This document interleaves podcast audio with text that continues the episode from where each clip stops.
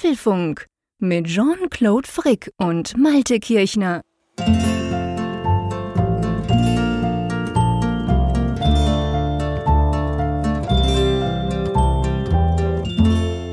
Folge 385 des Apfelfunk Podcasts, aufgenommen am Mittwoch, 14. Juni 2023.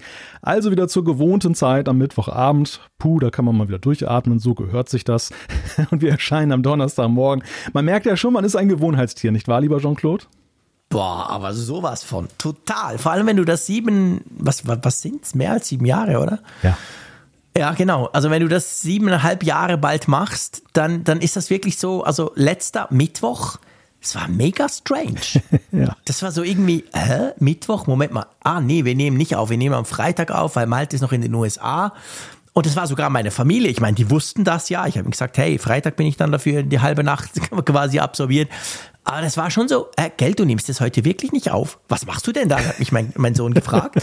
Ich sage, ja, ich, keine Ahnung, ich muss mal gucken. Also das war wirklich, das war wirklich ganz, ganz merkwürdig, ja, weil das ist so, das ist so ein bisschen in der DNA drin. Ja. Und wir kriegen ja viele Zuschriften aus unserer Hörerschaft. Bei denen ist es ja auch so. Am Donnerstagmorgen, keine Ahnung, Hunderunde, ähm, Pendeln natürlich und so weiter.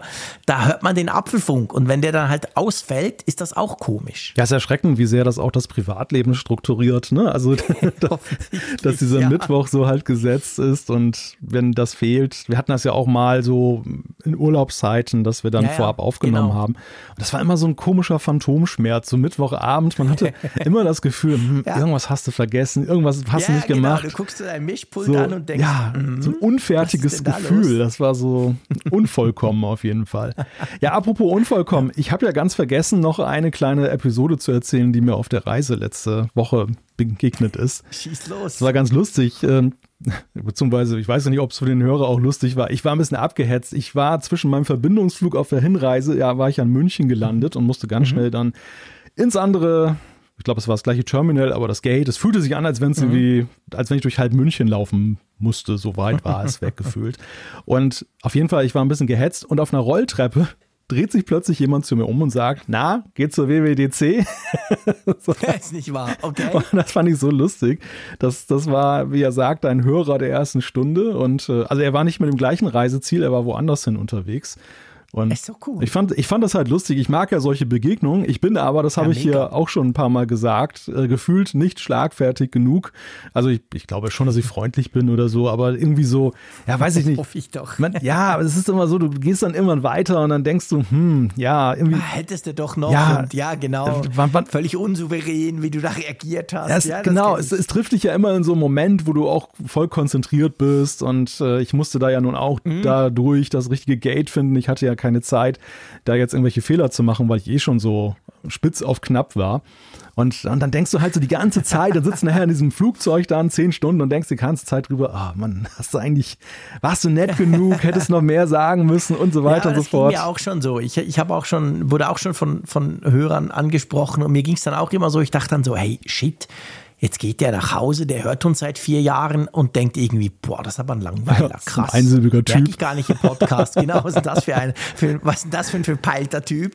Und aber ja, Ja. ist halt so. Ja, also wollte ich nur der Vollständigkeit halber, weil wir gerade dabei waren, mit Vollkommenheit nochmal erwähnen, die, die kleine Geschichte. Ich mag das ja immer. Ich, ich freue mich auch genauso wie du. Wir beide freuen uns ja auch immer darüber. Wir haben ja auch nach der letzten Folge wieder viele Zuschriften bekommen, wo die Leute dann eben sich ja positiv einfach bei uns melden und sagen, hey, ich mag euren Podcast. Das ist ganz simpel eigentlich, diese, diese Botschaften, aber das, das freut mich wie am ersten Tag. Also es ist immer so, Ja, irgendwie, irgendwie hat man ist ja super. auch nach sieben Jahren immer noch manchmal das Gefühl, dass man denkt, ja, gibt das jetzt eigentlich das noch irgendjemand etwas? Ne? Also so, so am Anfang hat man sich das gefragt, so man macht den Podcast und äh, interessiert denn das überhaupt jemanden? Und das Lustige ist, dieses Gefühl erhält sich dann auch auf Strecke. Ja, und ich glaube, ich glaube, der Punkt ist ja so ein bisschen, ich, ich weiß nicht, wie andere Podcaster das machen, muss ich fairerweise auch sagen, aber der Punkt ist ja so, also ganz die, die Ursprungsmotivation, Entschuldigung, vom Apfelfunk,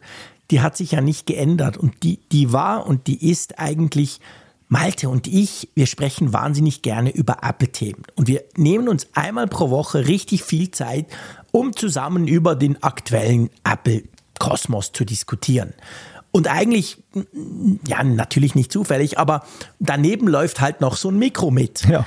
Aber die Frage ist, für uns ist es so, dass sich das, diese Faszination mit dem Malte oder bei dir ist, bin ich's, über, also mit dem anderen, mit dem guten Freund über Apple-Themen zu sprechen, die hat sich ja kein bisschen verändert oder die hat sich ja nicht abgeflacht oder wurde nicht langweilig. Ich freue mich jeden Mittwoch drauf, mit dir das zu diskutieren. Mhm.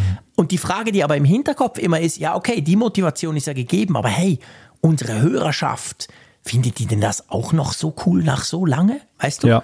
Und ich glaube, dass, also ich habe das Gefühl, dass, weil mir geht es genau gleich. Ich manchmal, ich, ich gucke manchmal die Zahlen an und denke, krass, warum hören die das denn immer noch?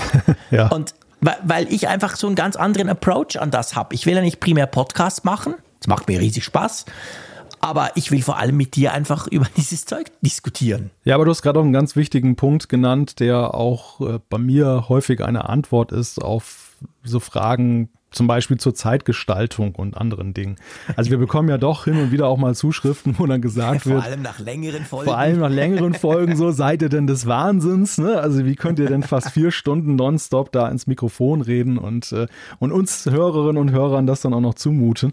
Und äh, die Antwort darauf ist eigentlich genau das, was du sagst. Also es, es, es schwingt immer so ein bisschen mit, dass gedacht wird, hey, die beiden die scheinen das ja professionell zu machen, also im Sinne von, die, die leben davon, die, das ist alles durchformatiert und so. Und, und wir sind aber eigentlich immer wieder beim Kern der Sache angekommen, dass eigentlich diese Disziplinlosigkeit ja daher rührt, dass wir eigentlich überhaupt nicht an irgendwelche Formate denken. In dem Moment, wo wir so eine Nein. Keynote besprechen, ist das Letzte, woran ich denke, dass ich das in 1,30 mit dir durchbesprochen haben will, sondern es ist schlichtweg das große Bedürfnis, diese Sache einfach mal zu reflektieren und wirklich auch in Details sich zu verlieren um eben ja, sag mal, auch einen, einen persönlichen Erkenntnisgewinn da herauszuziehen, weil ich, ich wertschätze da dein Urteil und, und das ist auch immer, immer wieder inspirierend und, und das ist eigentlich so, sag mal, das ist die Antriebsfeder zu sagen, eigentlich will ich ja gar nicht so lange machen so. Eigentlich will ich ja so, ich denke ja auch, das war ja auch wieder an der Nacht zu Samstag so, als wir das aufgenommen haben. Es war natürlich tierisch mhm. spät, als die Folge draußen mhm. war. Und äh, am nächsten Morgen merkt man das natürlich trotz Wochenende ja. dann auch ein wenig. Allerdings. Aber ja, es ist halt wert, das zu tun. Ich möchte ja. da nicht drauf verzichten. Nee, ich meine, also wir sind ja, wir sind ja maximal unprofessionell, was Podcast-Business anbelangt. Wahrscheinlich gibt's da eben ganz viele Regeln und ganz ja. viele Dinge, die man beachten müsste, wenn man das eben professionell machen will. Aber auf der anderen Seite, also neben dem, dem reinen, der reinen Freude dran, eben mit dem anderen über diese Themen zu diskutieren, muss man natürlich auch sagen, da sind wir auch ganz quasi egoistisch. Wir beide haben ja Jobs, wo wir durchaus über diese gleichen Themen ab und zu diskutieren, ja, schreiben ja. oder Videos machen. Aber da ist es dann eben immer so, hey, du hast so viel Platz oder ich mhm. im Radio völlig crazy, hey Gelfrick, 90 Sekunden, dann ist die Brille erklärt. Und ich denke so, ja, super, okay, let's try. Also, und dann ist halt eben das auch das pure Gegenteil. Wo kannst du schon mal einfach acht Minuten, wie jetzt gerade in dem Podcast, quasi ein Intro machen, ohne auf den Punkt zu kommen. Das kann man nur beim Podcast. Und das ist mit ein Grund, warum ich das so liebe.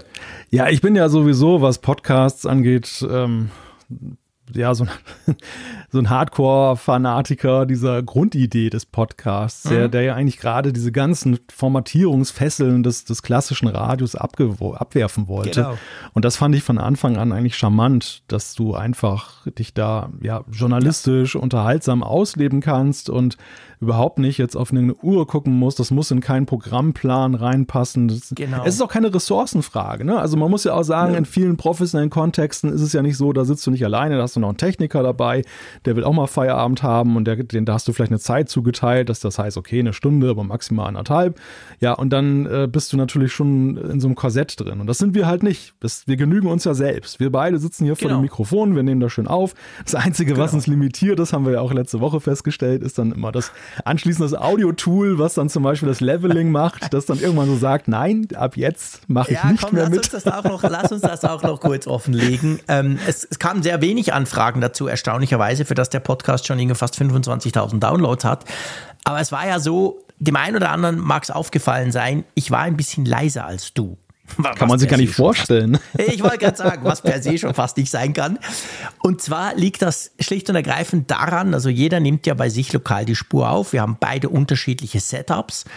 Und dann ist es so, wenn diese Spuren übereinander gelegt werden, quasi angepasst werden.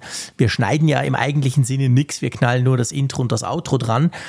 Und dann wird eigentlich, bevor das ganze MP3-File dann noch weiterverarbeitet und vor allem Richtung Podcast äh, geschoben wird, lassen wir noch ein Tool drüber. Das nennt sich Auphonic und das ist eines, ein wirklich ein sehr, sehr gutes Profi-Audio-Bearbeitungstool, vollautomatisch, der dieses Leveling macht, damit dann der Malte und der Frick ungefähr gleich laut sind. Und es ist aber so, dieses Tool, das schluckt ungefähr so eine Stunde 50. Fünf, zwei Stunden gehen manchmal auch, aber danach ist Ende Gelände. Also dreieinhalb Stunden musste gar nicht um die Ecke kommen. Dann stürzt das Tool gleich ab. Und jetzt ist es so, und ja, das ist natürlich dann der Nachteil der späten Stunde. Ich habe mir gedacht, ja, okay, in meinem Tool, wo ich das quasi, das, das, äh, diese Produktion dann mache, das ist Adobe Audition, da kann man das auch. Es gibt eine ähnliche Funktion. Die brauche ich zum Beispiel immer, wenn ich Radiotakes mache. Also ich zeichne die hier auf und dann lasse ich eben diese Funktion drüber, damit das auch so ein bisschen pushiger ist und ein bisschen quasi komprimierter ist. Halt so, ja, Radio-Style. Und die macht das auch, aber was wirklich spannend ist, und da habe ich mich am Wochenende dann noch mal ein bisschen also damit auseinandergesetzt und darum ist mir das wichtig, dass ihr das auch versteht.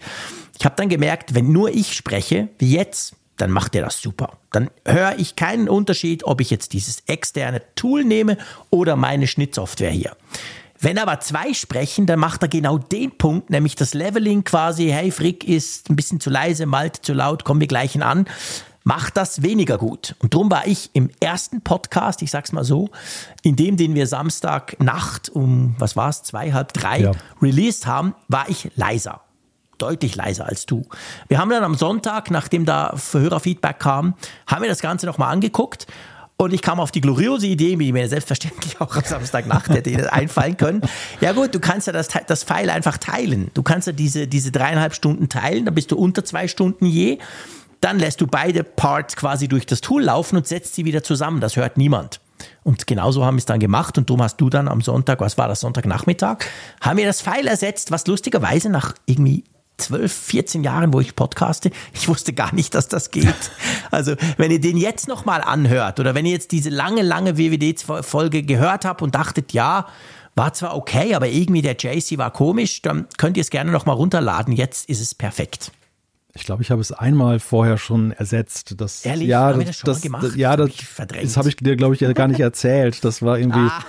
Ah, das, jetzt, kommen, jetzt kommen Altlasten. Ja, ja, ja, ich habe nichts rausgeschnitten, keine Sorge. Nein, das, das, war, das war damals so, dass, glaube ich, eine Kapitelmarke falsch gesetzt war. Und das ist mir dann aufgefallen, ah, als ich das sein. selber mir angehört habe. Und da habe ich dann gedacht, naja, das soll ja nicht für alle Zeiten in den Archiven jetzt falsch sein und habe dann genau. die Folge nochmal ausgetauscht. Das Problem ist so ein bisschen, also falls ihr euch jetzt wundert, Moment mal, die sind ja bei mir leise, laut und leise geblieben. Ähm, viele Podcast-Apps laden ja eben die neue ja. Folge runter und speichern sie lokal. Und die holen sich nicht mhm. einfach die neue Folge oder den, den, den, neuen, das neue File, wenn du eines hochlädst. Das heißt, du mhm. musst das dann manuell auslösen. Du musst also erstmal die lokale Kopie löschen das geht ja. in jeder App natürlich anders und äh, dann musst du die, musst du quasi die Folge nochmal neu laden. Und dann hast du das neue genau. File und dann ist das jetzt auch, ja, es ist, es ist, man, man sieht aber eben auch, ne, also das ist halt alles nicht auch so eine Selbstverständlichkeit, wie es klingt, sondern da muss halt wirklich jedes Zahnrad vernünftig ineinander mhm. greifen. Mhm. Also ich habe auch mal wieder gestaunt, was dieses Tool, dieses Auphonic da eigentlich da rauszaubert. Das ist genial. Das ist schon heftig. Das ist, das ist schon wirklich ja, bemerkenswert. Das ist wirklich etwas, das sind sehr gute Algorithmen. Ich meine, das kostet auch nicht wenig, muss man sagen. Das ja. Tool ist alles andere als gratis. Also von dem her gesehen, aber ja, es ist toll. Also es ist definitiv, es war jetzt mal wieder der Beweis. Also ohne das Tool geht es einfach nicht beim Apfelfunk. Ja, und das nächste Mal, keine Ahnung, vielleicht eine iPhone-Folge, die dann auch vielleicht zweieinhalb Stunden lang ist oder so. Jetzt, jetzt wissen wir ja, wie wir es machen. Jetzt wird das nicht mehr passieren. Wir haben wieder was dazugelernt. Wir sind auch noch lernfähig ja. nach über sieben Jahren. Das ist schon mal eine gute Nachricht. Es wäre ja Mist, wenn es immer so, äh, wir machen es nur so und wir haben keine Ahnung, wir, wir nichts ändern und nee, nee, man ist schon noch lernfähig ja. so. Ich glaube, zu den großen Podcast-No-Gos, äh, zumindest wenn es nach den professionellen Podcastern geht, die wir ja nicht sind, gehört es auch wahrscheinlich nicht so viel über sich selber zu reden. Aber das machen wir auch mit großer Leidenschaft. Natürlich, Be definitiv. Bevor wir zu einem Hörerthema gleich mal kommen und dann zu den Themen, würde ich aber trotzdem mhm. gerne noch mal kurz über uns oder beziehungsweise über unsere Umgebung sprechen, nämlich das Wetter. Ja, das Wetter darf definitiv nicht fehlen. Es wird immer wärmer. Also wir sind jetzt, heute war glaube ich 28 Grad bei uns hier. No, nicht so feucht, also relativ okay soweit, aber ich war in Zürich im Büro und das war schon ziemlich stickig, muss ich sagen. Also da ist die Luft viel schlechter als in Bern natürlich. Ähm, ja, der Sommer, ich weiß, ich weiß nicht, jetzt kann man nicht mehr sagen, er steht vor der Tür. Ich würde mal sagen, so die ersten Ausläufer des Sommers sind definitiv da und Regen vor allem, was natürlich die Bauern, aber auch Gartenbesitzer vielleicht äh, im Moment bei uns so ein bisschen äh, stressen kann. Regen ist absolut nicht in Sicht. Also ich glaube, wir haben seit drei Wochen strahlend schön und es sieht nicht aus, als verändere sich das. Ich sag gern, ich kann damit leben. Ich finde das geil im Moment, das Wetter. Ja, ja, die Trockenheit ist hier tatsächlich auch ein Thema. Und äh, ja, die Wetterlage ist eigentlich ziemlich ähnlich, nur mit dem Unterschied, dass es hier ein paar Grad kühler ist. Ich gucke gerade mal auf die Uhr. 22 Grad waren das heute in der Spitze, jetzt sind es nur 18. Okay. Heute Abend ist auch so ein bisschen so eine kleine Brise aufgekommen, die aber ganz angenehm mhm. ist. Wenn du jetzt das Fenster aufmachst für unsere Aufnahme, habe ich ja im Dachzimmer auch noch mal ein bisschen durchgelüftet. Das äh, mhm. äh, einerseits wegen des Sauerstoffs soll ja helfen beim Podcast, habe ich gehört. ja. und, und zum anderen äh, auch natürlich, weil es einfach tierisch dann schnell hier warm wird unterm Dach, wenn den ganzen ja. Tag die Sonne drauf scheint. Und äh, ja, ich finde ja, das dann klar. ganz angenehm. Jetzt habe ich gerade was habe ich denn hier? Sech, ja, immerhin 26 Grad sind es ja noch in der Bude. Also das ist schon nicht ganz ohne. Ja, bei mir auch. Ist 25. Aber es ist, aber es ist schöner Sommer momentan. Also es kann echt so bleiben. Es, ja, wird, ja, es, es, wird, es wird leider jetzt auch schon wieder so wärmer. Es geht dann, glaube ich, auch irgendwie nächste Woche, habe ich irgendwas gehört, von 30 Grad oder so. Ja, das ist natürlich schon wieder irgendwie ätzend. Ne? Dann bist du schon wieder platt und so. Also jetzt, so wie es jetzt ist, ist es richtig super. Das, ja. So kann das bleiben. Und dann ist ja gerade noch die, ja, noch die hellste die hellste Jahreszeit jetzt. Ne? Also es ist ja paar Tage. Ja, es ist krass. Ich meine, was, was haben wir heute? Wir haben den ähm, 14. Ich glaube, in einer Woche ist doch längster Tag. Ja, ja genau. Also ich gucke ja gerade mal. Sowas? Hier Sonnenaufgang 4.57 Uhr, Sonnenuntergang 21.57 Uhr. Ja, das ist bei euch noch 20 Minuten länger alles. Da geht eigentlich gar nichts mehr unter hier. Ne? Das ist ja alles nur noch hell. nur noch hell ist das hier. Aber jetzt, ich meine, jetzt sind wir schon ein bisschen später. Ja. Es ist halb elf. Also bei uns, bei mir ist Pech, schwarze Nacht, ja. wenn ich zum Dachfenster rausgucke. Bei dir auch, oder? Nein, nein. Bei mir, nein. Bei mir ist das Was? tatsächlich dämmerig. Ich muss mal ein Beweisfoto für dich machen, dann ich werde jetzt mal. Ja, mach das mal. Schieß mir mal eins rüber, genau. Jetzt mal hier so aus. Wo jetzt unsere Podcast-Hörerinnen und Hörer überhaupt nichts Die natürlich davon nichts haben. davon haben, aber du wirst dich ja für mich verbriefen dann, wenn du jetzt das genau. Beweisfoto gleich siehst. Und dann haben wir wenigstens festgestellt, dass der eine nicht rumspinnt und dem anderen was vorgaukelt. So, pass auf, das wird jetzt gerade ja, rübergeschickt. Da schon kein, lang keine Illusionen mehr, dass wir ab und zu rumspinnen. Kling, es kam an, genau. Auch das habt ihr nicht gehört. Na, ist jetzt aber nicht dein Ernst. Doch, doch. Soll Ohne Night Mode und so. Ja, soll ich noch eine Zeitung ja hochhalten oder mich damit draufstellen? hey, krass. Also Leute, das müsst ihr euch jetzt mal wirklich vorstellen. Es ist halb elf am Mittwochabend, wo eben, wie gesagt, ja quasi live, wir schneiden ja nichts. Bei mir ist es wirklich pechschwarz. Also, na, Straßenlampen natürlich, aber einfach ist es wirklich dunkel. Und bei Malte, es ist hell. Also du könntest problemlos, wenn du jetzt Fahrrad fahren würdest, musst du das Licht gar nicht nein, anmachen. Das, nein, das musst du noch nicht. Wow. Du, du könntest selbst einen Text draußen lesen, glaube ich. Noch. Wann wird es denn jetzt dunkel bei euch? Das geht jetzt relativ fix. Also ich, okay. ich, schätze so, wenn wir jetzt eine halbe Stunde sprechen, dann wird es da auch so sein wie bei dir. Das, äh, wenn es so, Ach. wenn die Sonne erstmal weg ist, dann ist das meistens dann nicht so. Schon krass. Also du bist halt schon, ich meine, das habe ich ja mitbekommen, als ich bei dir war, aber du bist schon eine ganze Ecke nördlicher. Ja, ja. Das merkt man jetzt ja, einfach. Ja. Hier darf man nur ja. mit der Schrotflinte raus, weil die Eisbären überall rumrennen. ja, hi, hi, hi. Interessant, sehr spannend. Siehst du, ich lerne immer noch dazu, dass mit diesem, diesem länger hell, das ist mir zwar, ist mir, leuchtet mir auch ein, aber, aber dass es so krass ist, jetzt ganz plastisch, das finde ich schon interessant. Ja. Es ist, ist auch wirklich krass. Und in dieser Jahreszeit ist auch mal das Schöne, du kannst dann auch Richtung Norden gucken und siehst dann auch mal noch so einen leichten Lichtschein da hinten. Also man merkt eben auch schon, okay. dass die nördlichen Gefilde so ja. Richtung Nordsee raus dann eben doch dann nicht so irrsinnig weit weg sind. Mhm. Und bei denen ist es ja immer hell dann jetzt in dieser Zeit des Jahres. Ja, ja klar. Also das ist auch etwas, das ist auch auf meiner Bucketlist sozusagen, obwohl ich keine führe. Aber man sollte ja vielleicht, äh, dass ich das mal erleben will. Also da ganz hoch im Norden. Mit sozusagen ja, genau. Wo es gar nicht mehr, gar nicht mehr dunkel wird, das, da gibt, ah, das fände ich schon super interessant. Da gibt es so eine coole Webcam, deren URL ich mir natürlich nicht gespeichert habe, aber die ist irgendwie in Norwegen. Und da, das, das, ist irgendwie so ein Dorf in so einem Fjord und da, das, das ist halt sehr bemerkenswert, wenn du das im Sommer anguckst, weil du da echt siehst, da ist es nur noch hell. Ne? Das ist echt, Ach, wirklich? Das muss ich mal googeln. Das ist echt cool. extrem nördlich da irgendwo. Ihr dürft uns gerne die Links schicken, falls ihr das ja. gerade parat habt. Vielleicht draußen. habt ihr auch noch bessere also ich, Camps dann. Ich, ich tue natürlich wieder schamlos unsere Hörerschaft ausnutzen, weil weil ich selber zu faul bin zu googeln oder halt nicht sicher bin, ob ich dann das Richtige finde. Aber das ist eine coole Idee. Ja. Dann, dann darf sich übrigens auch so der, der Internetnutzer der 90er Jahre, dass man noch von Webcams redet. Ne? Das wissen ja die jungen Leute gar nicht heute mehr. Was, was ist denn eine genau, Webcam nicht, eigentlich? Ja, also zumindest die kennen die Webcam auf ihrem Notebook, aber die kennen nicht mehr so dieses, ja. diesen, diesen Reiz davon, sich irgendwo in der Ferne ein Live-Bild. Kamera ins Internet zu stellen. Genau, genau. das alle fünf Minuten aktualisiert wird. genau.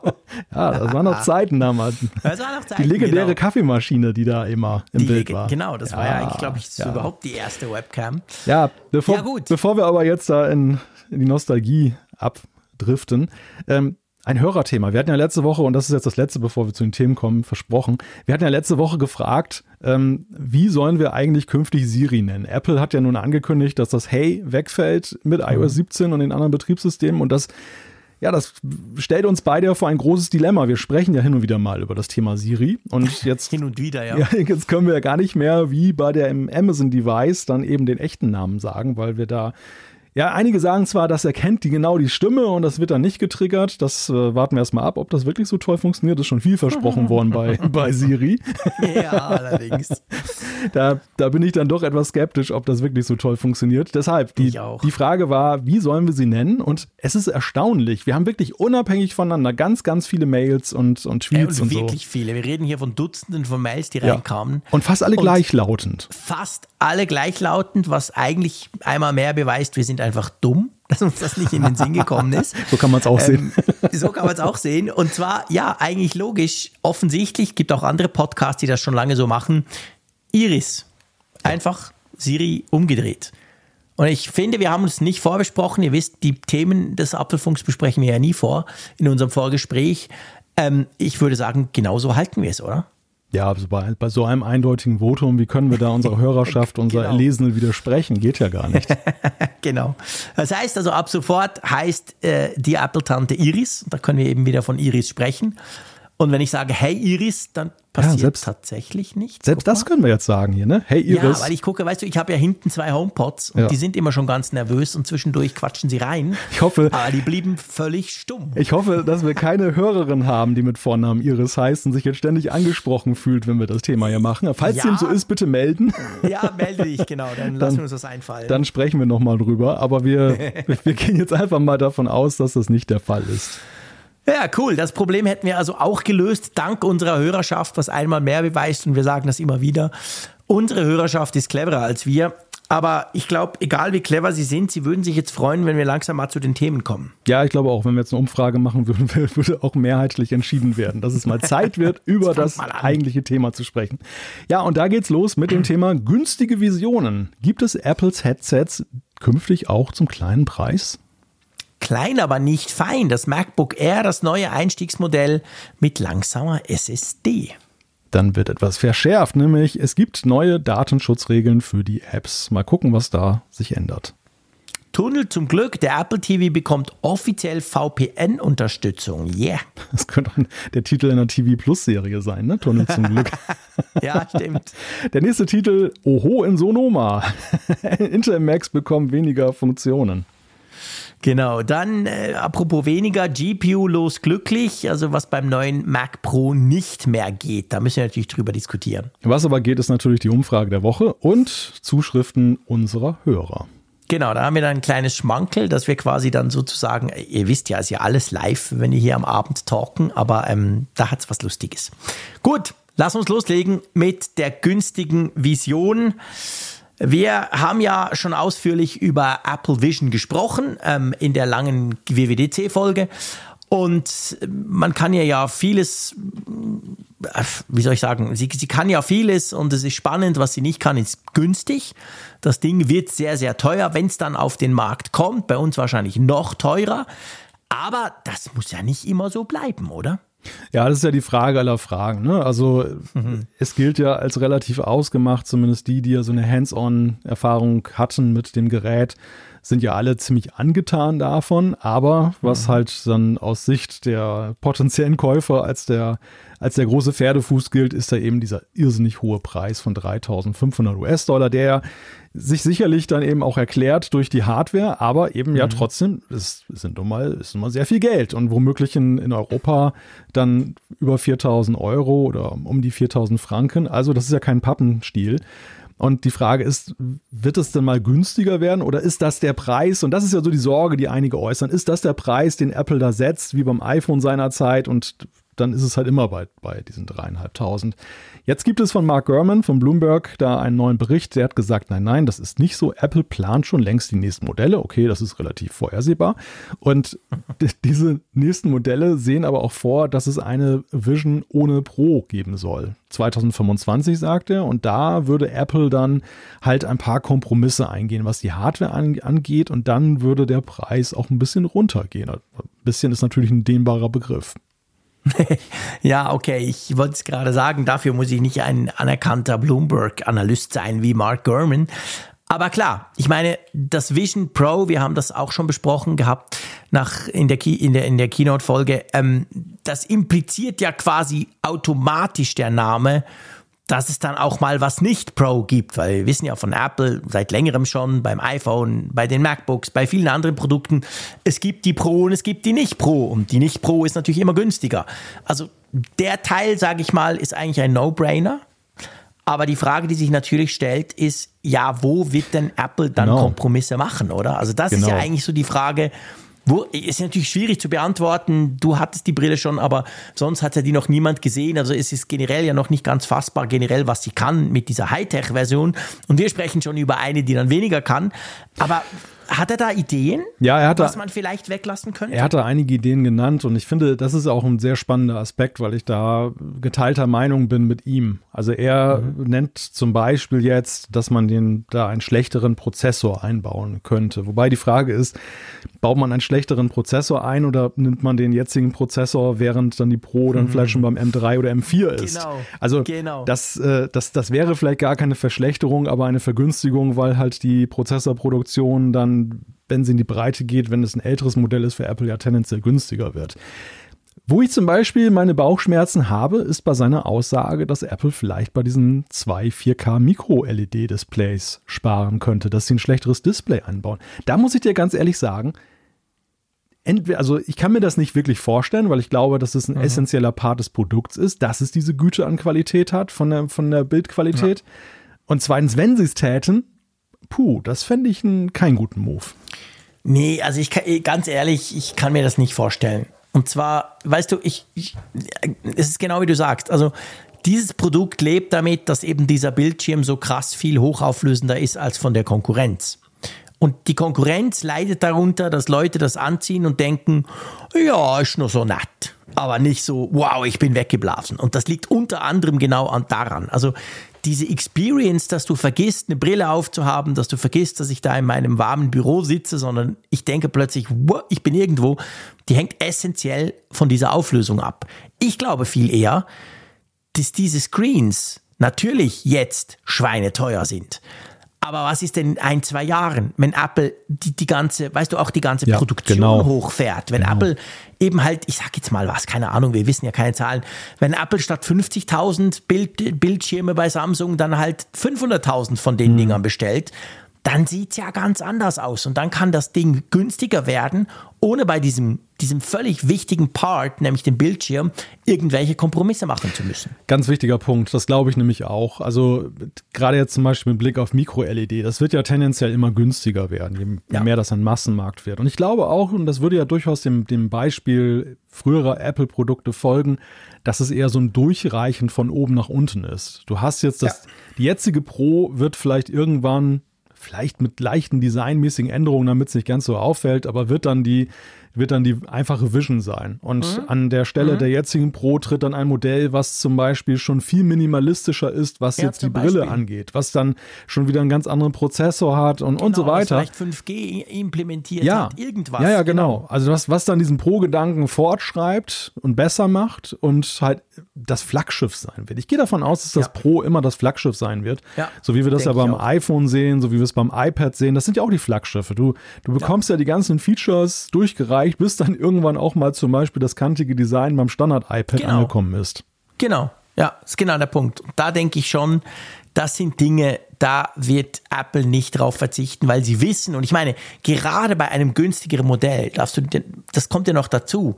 Ich meine, diese erste super teure Brille kaufen A, Freaks, B, Journalisten und, und irgendwelche verrückten YouTuber. Das ist ja fern eines Massenmarktes. Ja. Bei der zweiten, klar, der Preis, eben, du hast vorhin gesagt, es könnte günstiger werden, ist ein dehnbarer Begriff, aber sollte sie signifikant günstiger werden, sprichst du natürlich automatisch ja viel, viel mehr Leute an. Und dann willst du doch nicht, dass die ihre erste Experience ist, ja, es ist aber nicht so toll. Also da können sie eigentlich gar nicht quasi qualitativ, sage ich mal, Abstriche machen, weil sie wissen, dass dadurch noch viel mehr Leute auf den Geschmack kommen und die willst du dann dabei behalten, dass die in Zukunft dann diese Brillen kaufen. Also drum, ja, ich glaube, dass da werden sie Einsparungen auf andere Art und Weise quasi dann erzielen können. Also ich glaube, ein ganz wichtiger Punkt ist aber natürlich auch so, weil auch die Frage gestellt wird, wird es denn überhaupt eine günstigere Brille geben? Mhm. Ist das überhaupt möglich? Ich glaube schon, dass das auf der Wunschliste von Apple relativ weit oben steht, weil sie müssen ja, ja. Sie, sie wollten jetzt die Entwickler begeistern, dafür was zu machen, dass die Apps mhm. machen. Mhm. Aber den müssen sie ja auch einen Markt anbieten. Also da muss ja auch, Klar. muss eine Userbase geben, für die es sich lohnt, diesen Aufwand zu treiben. Und vor allem, und da sind wir auch beim Timing bei der Frage, Görman nennt jetzt so Ende 2025. Das wäre dann ja je nachdem, wann dieses Early 2024 ist, wäre mhm. das ja so um und bei ja, ein Jahr oder ein bisschen oder ja, ja. anderthalb Jahre später. Ich halte das für durchaus für realistisch. Sie müssen da eigentlich relativ fix damit rauskommen. Ähm, ja. Dann, ich kann mir, ja, ich teile nicht die pessimistischen Aussichten, was den Verkauf der ersten Brille angeht. Ich glaube, die wird sich schon nur ziemlich gut verkaufen, ja. weil einfach so viele Leute jetzt neugierig sind und dann, mhm. glaube ich, auch bereit sind, dennoch, auch wenn es wirklich viel Geld ist, einen Kraftakt zu machen, ja. alleine um dabei, da, dabei zu sein. Das ist so, so ein ja. iPhone-Moment, weißt ja, du? Und ja, stimmt schon. Da will man dabei sein, wenn man, wenn man da Interesse dran hat. Das, das sieht bei der, bei der zweiten Brille sind die Voraussetzungen ganz, ganz anders. Weil da ist es dann nämlich so, dann ist so dieser erste Hype.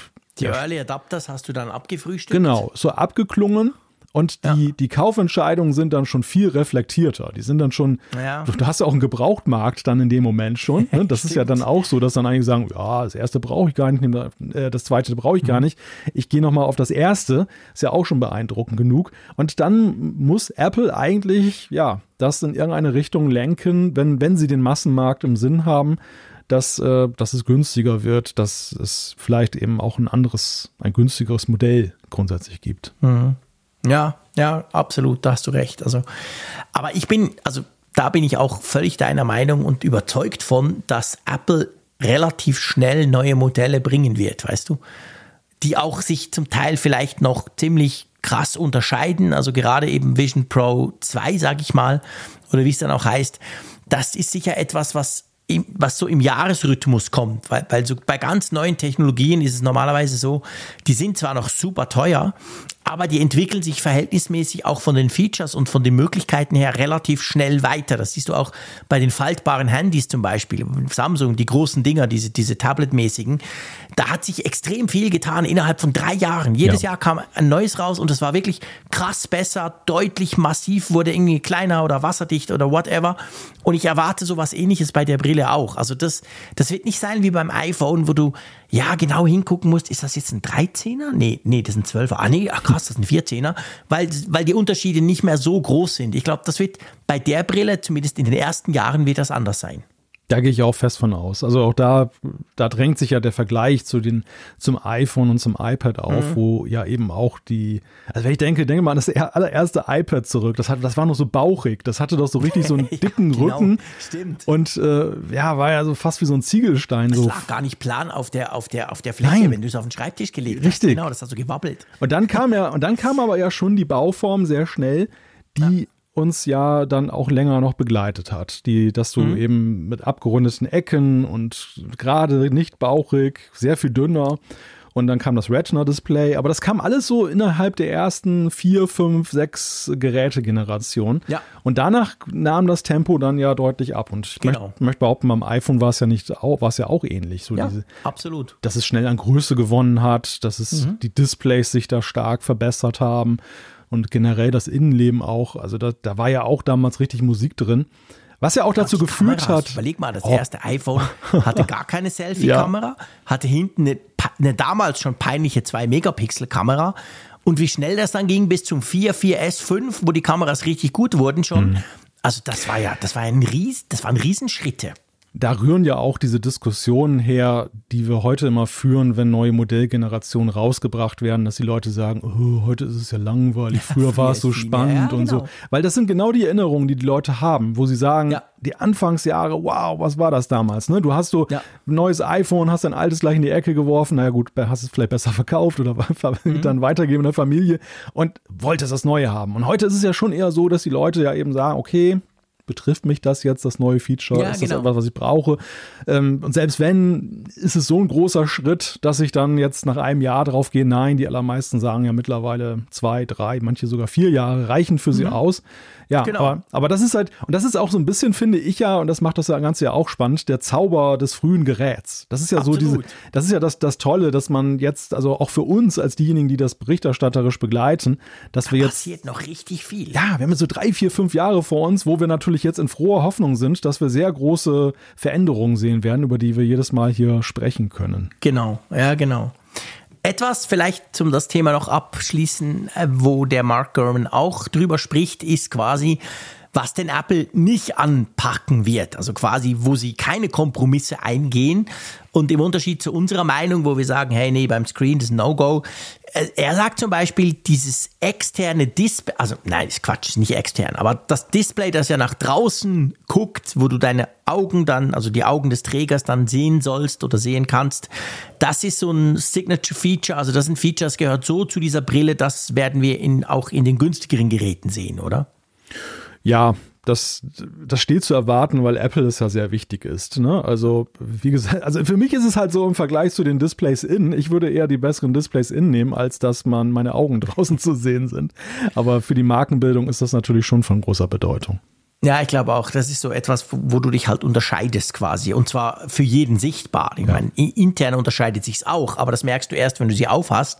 Von außen aber sieht jeder, hä, da ist noch irgendwas und das haben die anderen nicht. Boah, also das ist das Apple-Modell. Von dem her, was ich nicht wusste, ehrlich gesagt, ich habe das überhaupt nicht mitbekommen.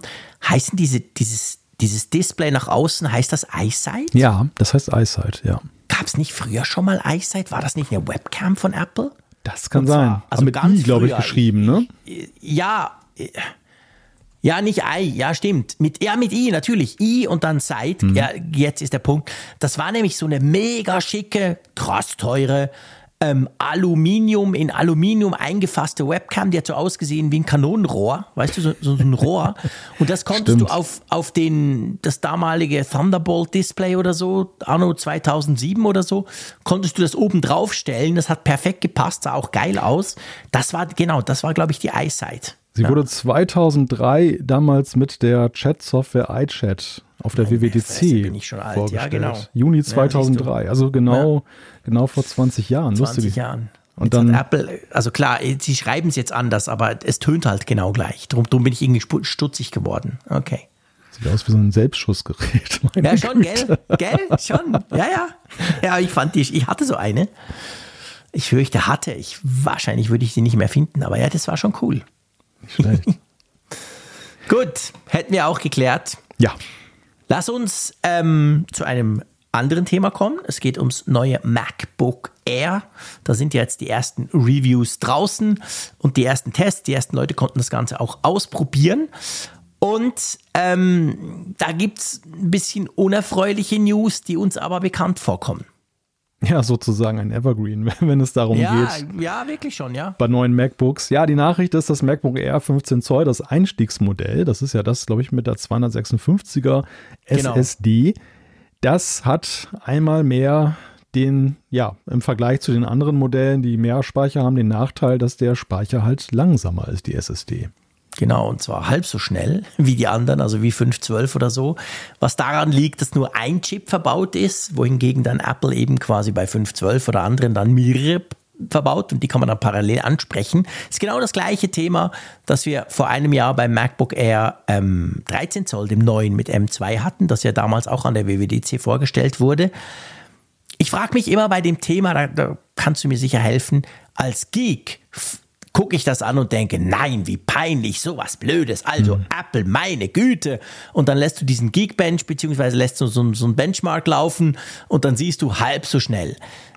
Die Frage ist, merkt das ein normaler Nutzer? Ich meine jetzt nicht den Videocrack, der das quasi MacBook Air dazu braucht, um Videos zu machen, aber merkt das die Zielgruppe oder ist das denen völlig wurscht? Ist das so eine Geek-Geschichte? Also ich möchte den Videocrack sehen, der sich ein äh, MacBook Air 15 eben. Zoll mit 256 Gigabyte ja, SSD kauft. Genau, und darum habe ich von Zielgruppe gesprochen. Der, genau. der wird wahrscheinlich damit nur Animated GIFs dann zusammenschneiden und, und kein, gut, klar, du kannst natürlich eine externe SSD dran machen und dann äh, hast du natürlich auch Speicherplatz. So, so despektierlich soll das jetzt gar nicht sein. Aber nee, nee. Ich, ich glaube schon, dass dieses Modell natürlich, dieses Grundmodell, dieses Basismodell mehrheitlich eben Nutzer anspricht, die was das angeht, relativ bedürfnislos sind. Und mhm. äh, es wird ja auch mal gesagt, dass ja auch der halb so schnelle Speicher immer noch so schnell ist, dass du mal den allermeisten Anwendungen gar keinen Unterschied feststellst. Also dass es schon auch spezielle Use Cases braucht, um dann eben wirklich zu merken, okay, das ist jetzt das ist eben so deutlich langsamer. Mhm. Also für mich ist das immer, ja, weißt du, natürlich wäre schon, wenn man einfach Verlässlichkeit hat im Sinne von alle Benchmarks, was die SSD angeht, sind gleich, egal ob du die kleinste kaufst oder die größte. Mhm. So, sag mal, der Monk in mir, der, der mag das natürlich auch, ne? Diese, ja, der stört die, sich da dran. Wenn genau. da so ein genau. Gleichklang wäre. Und äh, auf der anderen Seite ist es natürlich aber auch so ein, so ein Sturm im Wasserglas, der jedes Mal entfacht wird, ja, wenn jetzt so ein neues Modell rauskommt. Ja, also ich glaube, es ist wirklich so, weil, weil, man hat dann so den Eindruck, ja, oh krass, das muss ja mega langsam sein. Aber also bei MacBook Air, dem, ähm, dem 13 Zoll, ich habe jetzt hier das 15 Zoll, das ist in der größeren Ausstattung, also 512. Aber das 13 Zoll mit M2 letztes Jahr hatte ich genau in dieser Basiskonfiguration. Und hey, ich habe überhaupt nichts gemerkt. Und ich habe sogar Videozeug drauf gemacht. Also es ist jetzt nicht so, dass das langsam ist. Es ist einfach langsamer als die anderen Varianten. Aber ja, also ich glaube, man sollte sich da nicht unbedingt davon ins Boxhorn jagen lassen. Nein, das ist, glaube ich, ein Faktor. Das ist ja auch gut, dass darüber aufgeklärt wird, dass ja, den, den, halt dann Käufer in ihrer Kaufentscheidung mit einfließen lassen sollten, aber es sollte eben auch nicht mehr Gewicht bekommen, als es verdient. Also es, ja. das darf nicht so einen Zungenschlag bekommen nach dem Motto, oh, das, das ganze MacBook ist ja genau. nur halb so schnell. Das, genau. das ist ja Un, Unfug. Also das ist ja. definitiv ja nicht der Fall. Genau, das, das wollte ich damit eigentlich so ein bisschen also hab, das habe ich mit komplizierten Worten jetzt nochmal wiederholt, was du ganz einfach gesagt hast. nein, nein, nein, nein. Meistens ist es umgekehrt, mein Lieber. Meistens ist es umgekehrt. Lass uns ein bisschen über Datenschutz sprechen. Immer ein schönes Thema. Ja. Ähm, Apple verschärft da was. Ja, das ist ganz spannend. Ich habe das auch in der State of the Union gesehen, ähm, dass sie vorhaben, jetzt mit den nächsten Versionen von, von iOS und den anderen Betriebssystemen halt äh, also speziell in iPhone-Apps, härtere Regeln anzuwenden, gerade was okay. jetzt so Werbe-SDKs angeht. Also wir kennen das ja wow. alle, es gibt ja nun Dutzende Spiele und Apps, die ja mhm. werbefinanziert sind ja. und wo man dann eben statt, dass man irgendwie ein Abo lösen muss oder irgendwie einen In-App-Kauf macht, dann halt ständig irgendwie so eine Werbeseite, also ein Werbevideo mhm. eingespielt bekommt. Und das, das Bemerkenswerte daran ist ja, dass diese, diese Werbevideos ver verfolgen einen ja manchmal regelrecht. Also man bekommt ja dann lustigerweise dann App-übergreifend nochmal die gleichen angezeigt oder viele ähnliche. Stimmt, ja, und, wirklich. Und die Magie dahinter ist natürlich ein Tracking, was äh, ja eben eigentlich nicht so wirklich super zusammenpasst mit dem mit der App-Tracking Transparency und überhaupt diesen ganzen Bestrebungen von Apple, was Privacy angeht, dass du eigentlich mhm. nicht als Nutzer da irgendwie großartig getrackt wirst. Und okay. ja, da sind sie jetzt halt hinterher, dass sie jetzt sagen, ähm, die App-Entwickler müssen ja schon gewisse Datenschutzangaben tätigen, wenn sie im App Store sind.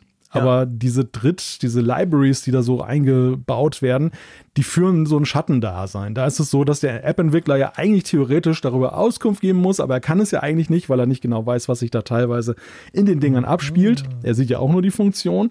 Und äh, jetzt werden halt diesen SDKs dann auch Handschellen angelegt. Die müssen auch dann, also Apple nennt das Privacy Impacting SDKs und die müssen künftig äh, verpflichtend ein Manifest dann ausfüllen. Dieses Manifest Okay. enthält halt dann diese Informationen, was, was die denn da genau machen, was sie für Daten sammeln zum Beispiel. Du hast es jetzt geschafft, sehr komplizierte Sachverhalte einigermaßen ähm, verständlich rüberzubringen, wenn ich das so sagen darf. Ja, das ist, da, das ist natürlich schon sehr tief in dem Developer-Thema drin, aber das, das äh, Schlimme daran ist, dass es ja die Nutzer tatsächlich massiv ja betrifft. Ne? Und, Eben, und ich, das war jetzt gerade meine Frage. Ist super, dass du selber drauf kommst. Wie wird das die Nutzer betreffen oder wa, wa, was wird das ändern für mich als Nutzer, wenn ich jetzt so eine App nach diesen neuen Regeln quasi dann habe? Ja, das wird zur Folge haben, dass, glaube ich, A, die Sicherheit, also auch was jetzt äh, die, die, den Umgang mit deinen Daten angeht, dass die sich erhöhen wird. Äh, es ist auch so, dass diese SDKs künftig eine Signatur bekommen. Das ist auch Okay. so ein bisschen wie diese Notarisierung von Apps, dass da, Ja, genau. dass da halt so, sag ich mal, ein gewisser Flaschenhals ist, eine gewisse Überprüfung, dass da eben nicht so ein Wildwuchs ist. Und dann zum Beispiel jetzt, nehmen wir mal den, den Fall, dieses Manifest wird ausgefüllt, basierend auf Mhm. einer alten Version, aber dann gibt es ein neues, eine neue Version des SDKs und das ist viel fleißiger in der Datensammelwut. Aber Ja. das Manifest wurde gar nicht aktualisiert. Aber das will Apple dann halt damit Mhm. ausschließen, dass sie dann sagen, na, die haben aber Signaturen und äh, so leicht kommt ihr dann nicht durchs Netz. Und ich sag mal, der, der Gewinn durch die ganze Sache ist, die, der Datenschutz wird sich für die Nutzer verbessern, die Sicherheit wird sich auch verbessern. Ja, und Apple guckt ein bisschen mehr rein halt hinter die Kulissen von den Apps, was da, was da Ja. so passiert und gemacht wird. Okay. Coole Sache. Hat das schon zum üblichen Aufschrei aus der Werbebranche geführt oder haben die das noch gar nicht so richtig mitbekommen? Es ist lustigerweise noch ziemlich ruhig. Also das Ist liegt ja auch vielleicht noch relativ kurz erst her. Also, Ja, das, das liegt auch daran, dass das Apple selbst das erst ab Anfang 2024 dann verpflichtend einführen will, dass wenn man neue Apps einreicht und App-Updates, dass es dann gilt. Und wir wissen auch alle aus vergleichbaren Sachen, also Stichwort App-Tracking, Transparency hatten wir ja gerade ja schon, die hat ja viel länger gebraucht, bis sie tatsächlich eingeführt wurde, als sie angekündigt, als das, was angekündigt äh, ja, ja, stimmt. Apple angekündigt hatte. Also da, da ver, vertrauen wahrscheinlich dann auch die Entwickler beziehungsweise die, diejenigen, die die Werbung, diese Werbe-SDKs schreiben darauf, dass das vielleicht noch gar nicht so ein Thema ist. Und ja, Ja. irgendwann kommt's. Irgendwann kommt, genau. Ich meine, das war ja damals bei der ganz großen Geschichte, du erinnerst dich, also bei diesem, eh, wo ich quasi selber eben sagen kann, hey, ich will nicht, dass ich getrackt werde. Das war ja auch so, das hat sich ja dann noch ziemlich verschoben, aber da war dann der Aufschrei relativ schnell ja sehr groß. Und dann irgendwann hat Apple eingeführt und durchgezogen. Genau. Gut. Nächstes Thema. Tunnel zum Glück. Du hast ihm vorhin, was hast du gesagt? Wie eine Serie könnte das auch so eine Ja. Apple TV Plus Serie sein. Tunnel so. zum Glück, jetzt bei TV Plus. Selbst mit diesem schönen Trailer und dieser erotischen Stimme von dir, ich würde es mir wahrscheinlich nicht angucken. Nur, von, nur so vom Titel her. Aber es geht um etwas eigentlich Cooles. Und zwar, der Apple TV bekommt VPN-Unterstützung. Erklär mal, was heißt das? Ja, das ist ja ein Traum vieler Hörer, die wir haben, weil wir immer wieder ja auch diese, diese Frage, be Die Frage kommt immer wieder. Die, die kommt immer wieder. Du, ja. Du, ja, du hast die Leute auch ein bisschen angefixt. Du hast ja irgendwann mal hier gesagt, dass du dein Apple TV mit in Urlaub nimmst.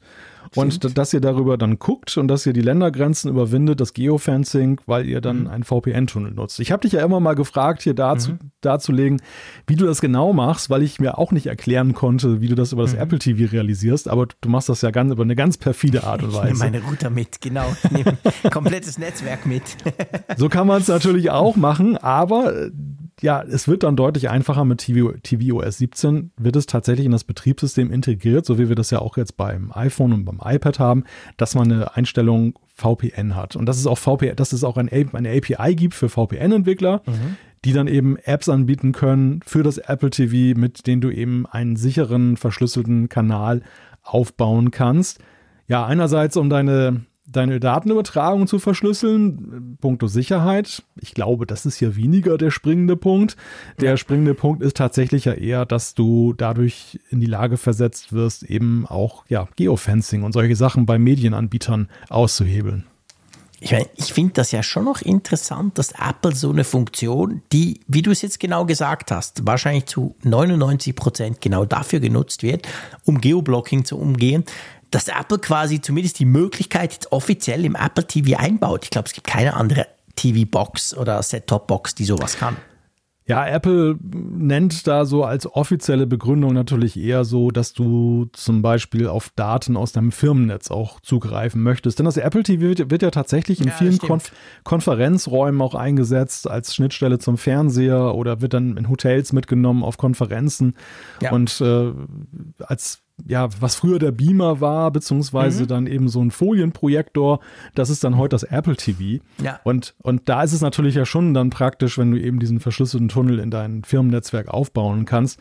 Aber ich möchte mal behaupten, ja, in der Realität wird es dann doch schon sehr viel häufiger dieser andere Use Case sein, der ich glaube eben auch. da gebraucht ja. wird.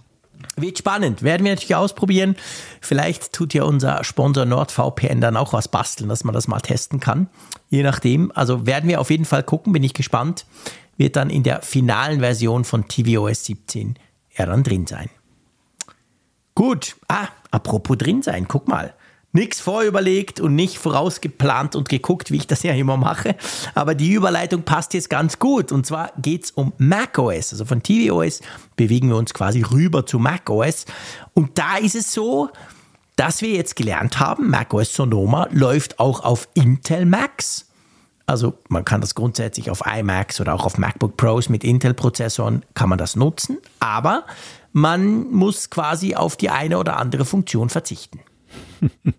Deine Bewunderung, dass es noch auf Intel Max äh, läuft, werden wahrscheinlich Besitzer eines selbigen Gerätes jetzt nicht als besondere Errungenschaft ich bin feiern. Ich bin froh, dass du die Wunde, äh, dass du deinen Finger in die Wunde legst, weil du hast natürlich recht. Ich ertappe mich, während ich hier spreche, dass ich so denke, was bist denn du schon wieder für ein konvertierter Sack, weil du jetzt praktisch alles hast. Aber ich meine, ich habe den iMac Pro ja noch und der, ich arbeite ja noch damit. Das ist mein zweiter Arbeitsplatz, mein YouTube-Platz sozusagen. Da ist der als besserer Prompter, aber das, das, darf man nicht laut sagen. Und ich bin ja noch froh, wenn der noch läuft. Aber es stimmt, ich bin schon so im, im Apple-Kosmos, im Apple Silicon-Kosmos. Ja, sorry. Also, es haben natürlich, ich weiß nicht, haben, haben noch mehr Leute einen Intel Mac als einen Apple Silicon Mac? Wahrscheinlich schon, oder?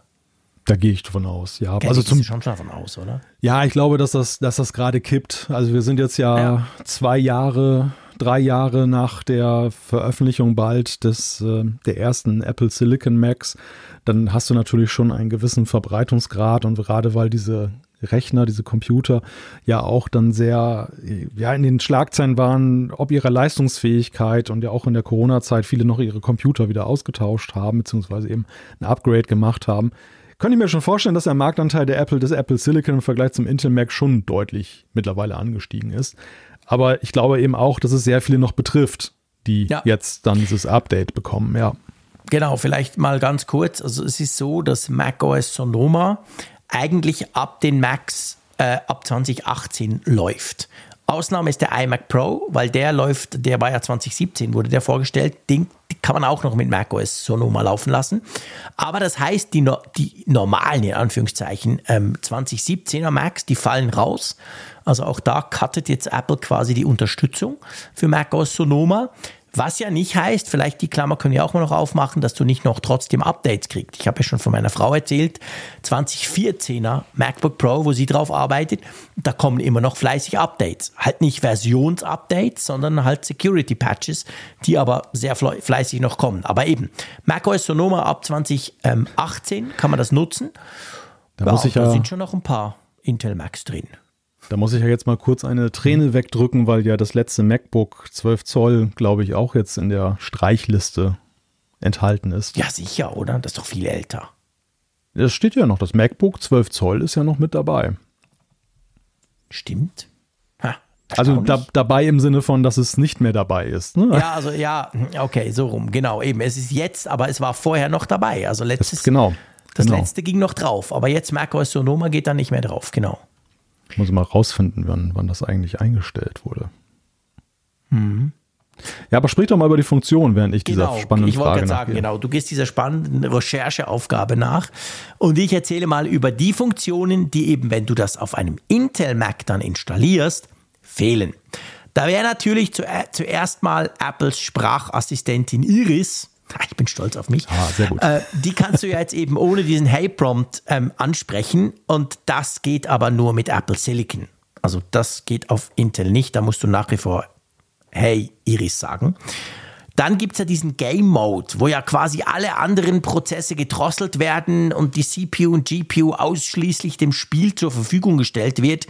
Auch den gibt es nicht auf Intel-Maschinen. Finde ich jetzt nicht so schlimm. Wer gamet schon auf dem Mac?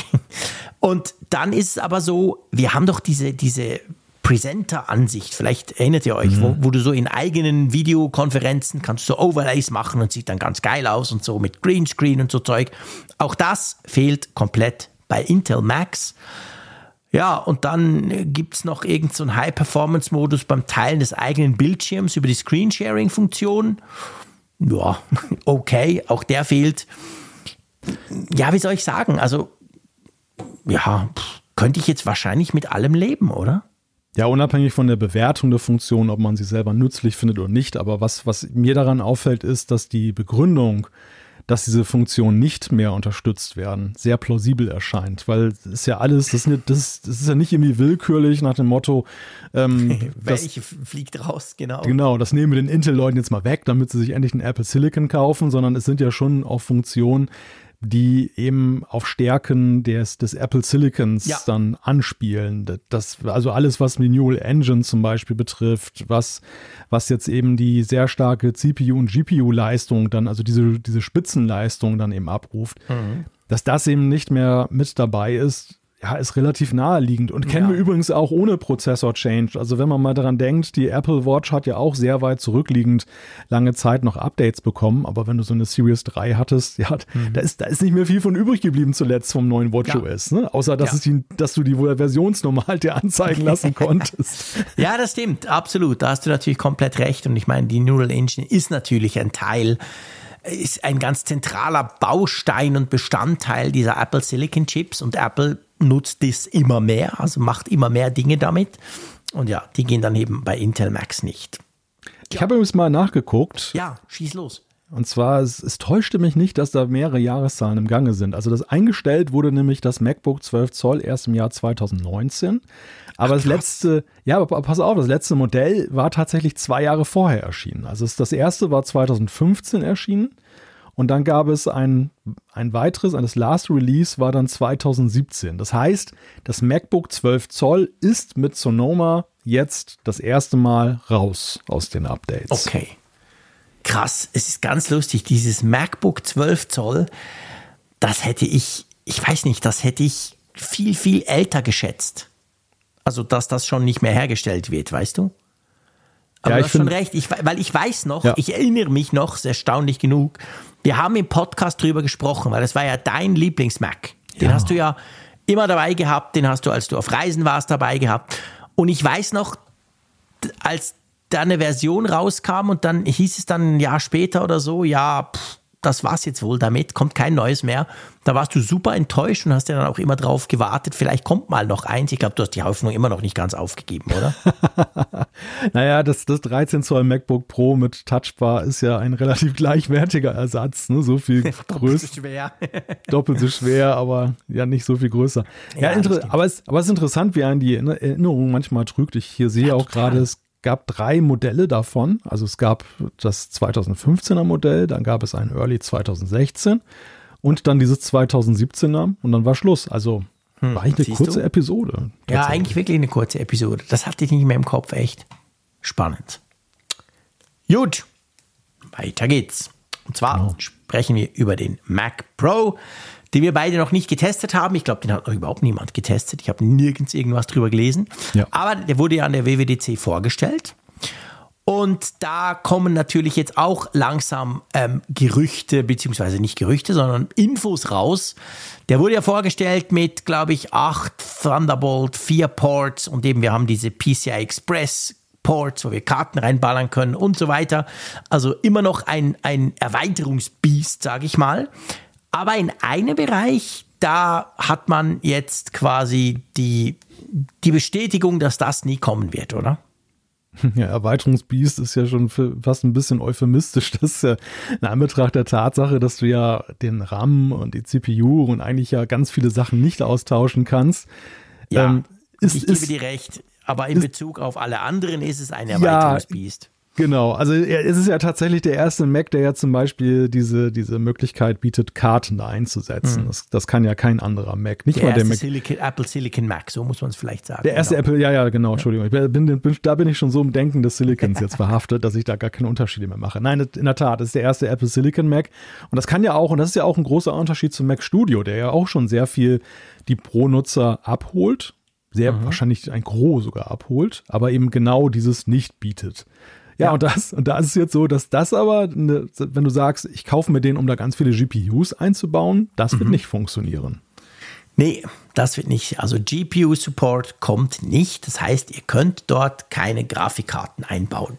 Was, was, baut man denn dann sonst da ein, frage ich dich jetzt ja, mal. ja, das ist tatsächlich die Frage. Ähm, ich habe gehört und gelesen, dass es halt schon, es gibt relativ viel so im Profi-Audio-Bereich. Es gibt zum Beispiel äh, Pro Tools, kennst du ja sicher. Das ist mhm. so eine mega Profi-Audio-Software, die viele Tonstudios verwenden, auch auf Windows. Da gibt es spezielle Karten dazu, so Multi-Mehrkanal-Karten, wo du aus irgendwelchen geilen, teuren Mischpulten direkt dann irgendwie 200 Spuren reinballern kannst. Solches Zeug, das ist zum Beispiel etwas, wo, wo viele sagen, ja, brauche ich, muss ich haben. Dann aber offensichtlich auch so NAS-Lösungen. Also es gibt so gibt so Storage-Systeme, die du dann mit ganz, ganz ultraschnellen, nicht mal Thunderbolt, sondern ganz speziellen Interfaces anschließt, um möglichst schnell quasi deine Daten irgendwo wegschreiben zu können. Die kommen manchmal auch mit PCI Express-Karten daher. Aber ihr seht, das ist so mega Special-Zeug. Also ich sag mal, das, was wir vielleicht noch denken würden, ja, ja, ballere ich mal eine coole GT GeForce GTX 4090 rein und spiele mal ein Game oder so ähm, genau das wird nicht, wird nicht klappen. Also gibt es doch noch dann eine Anwendung dafür. ja, offensichtlich. Also ich meine, sonst hätte das App ja nicht gemacht. Ich glaube, das ist schon ein sehr, sehr kleiner Markt. sehr, sehr klein. Aber ganz spezifisch schon, ja, klar. Aber es ist nicht so, dass man damit eben halt irgendwo Richtung Gamer oder so gehen könnte. Oder sonst speziell Renderings. Äh, ehrlich gesagt, ich weiß nicht. Also ich habe das erwartet. Weil ich meine, im Apple Silicon ist ja diese, diese, mhm. diese GPU, diese Grafikkarte ja drin, sie ist ein fixer Bestandteil. Apple spricht ja wahnsinnig stolz immer drüber, 96 Kerne hier und 200 Gigabyte da, den man ja zusammen dann nutzen kann und so. Es wundert mich jetzt nicht, dass du da nicht einfach irgendwie eine AMD oder eine, eine, eine Nvidia-Karte reintun kannst. Ich glaube, das würde sich architektonisch einfach nicht verstehen, oder? Ja, dem scheint ja so zu sein und das war ja auch tatsächlich die spannende Frage. Bislang hat sich ja eben diese Frage nicht gestellt, weil ja alles ähm, miteinander verwoben ist und diesen, ja. du diesen gemeinsamen Speicher hast und dass du eben beim Hauptsystem das nicht austauschen kannst. Okay, das war gesetzt, aber die Frage war, wenn du denn eines schönen Tages mal die Möglichkeit hast, da was anzuschließen, ist es dann vielleicht anders? Oder haben sie vielleicht die Architektur bis dahin weiterentwickelt, dass du das eben diese Option hast?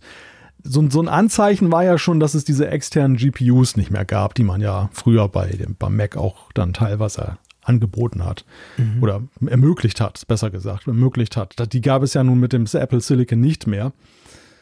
Ja, und da hat sich ja jetzt dann bewahrheit oder hat sich dann das äh, fortgesetzt, dass das eben nicht geht. Ja, ja, genau.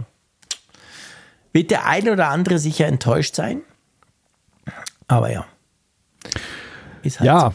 das das ist, das ist tatsächlich halt die Frage. Ne? Also es gibt da wilde Diskussionen drüber. Die Frage ist, sind ja, das wirklich? denn tatsächlich Mac Pro-Käufer wirkliche, die darüber diskutieren oder sind das jetzt nur dann Idealisten, die sagen, ja, ich hätte eigentlich Schön gerne wär's. alles konfigurierbar. Ja, gut. Guter Punkt. Also ja. da, da, würde mich manchmal wirklich interessieren, was dann auch dann jetzt dann eingefleischte Pro-Nutzer oder solche, die eben wirklich ernsthaft vorhaben, einen Mac Pro mit. Apple Silicon zu kaufen, was die dann zu dieser möglichen Einschränkungen. Darf man es überhaupt Einschränkungen nennen oder empfinden sie es gar nicht so? Ne? Also ja. was sie dazu sagen auf jeden Fall, das würde mich schon mal interessieren. Dürft ihr uns, falls ihr da draußen mit Mac Pros arbeitet, weil ihr eben genau so einen spezifischen Workflow habt oder so eine Erweiterungskarte und euch vielleicht generell auch Gedanken zu dem Thema macht, dürft ihr uns natürlich gerne schreiben, würde mich, würde uns echt interessieren, also quasi eure Erfahrung damit, weil wir haben keinerlei, wir haben schlicht und ergreifend keine Ahnung, das habt ihr jetzt sicher gemerkt, spätestens hier.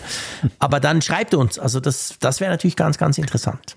Hm? Ja, ein Mac Pro ist für mich jetzt ja noch weiter weggerückt, als das eh schon war. Also früher ja. war das ja irgendwie so, ja, weiß ich nicht, so eine spinnerte Idee nach dem Motto, wenn man mal ganz reich ist, dann, ja, auch geil, genau. Ja, dann genau. kauft man sich vielleicht es mal so einen coolen YouTuber, Mac Pro. die so einen Mac Pro haben, einfach weil es cool aussieht oder so. Du willst uns doch nicht mit professionellen YouTubern jetzt in einen Nein, Topf werfen. natürlich nicht. Bitte Eben dich. Genau nicht. Drum haben wir ja keinen. Aber Ja, genau. aber es gehört doch so zum guten Ton, dass so ein Mac Pro irgendwo steht. Ja, ja, ja, genau. Ja, es, es macht natürlich auch was her, ne? Also Ästhetik und, und Und es war natürlich, jetzt bevor ihr uns schreibt, es war natürlich so, in der Intel-Ära war natürlich der Mac Pro mit großem Abstand massiv viel schneller als alles andere, was Apple da rausgebracht hat. Also wenn du natürlich dir gesagt hast, hey, ich rendere die ganze Zeit Videos, ich mache so viel Zeug, dann war das, dann war das quasi, wenn du aus dem Profi-Aspekt gedacht, war das ein No-Brainer. Du, du hast auf eine andere Art nicht so viel Power bekommen, aber das hat sich halt mit Apple Silicon komplett geändert. Wir haben ja schon in der WWDC-Folge darüber gesprochen. Ja, du kannst den Mac Studio kaufen. Der ist genau so schnell wie der Mac Pro. Da kannst du, ist genau das gleiche drin, nur eben hast du keine Erweiterbarkeit. Also was natürlich eben die Zielgruppe vom Mac Pro nochmal viel kleiner macht.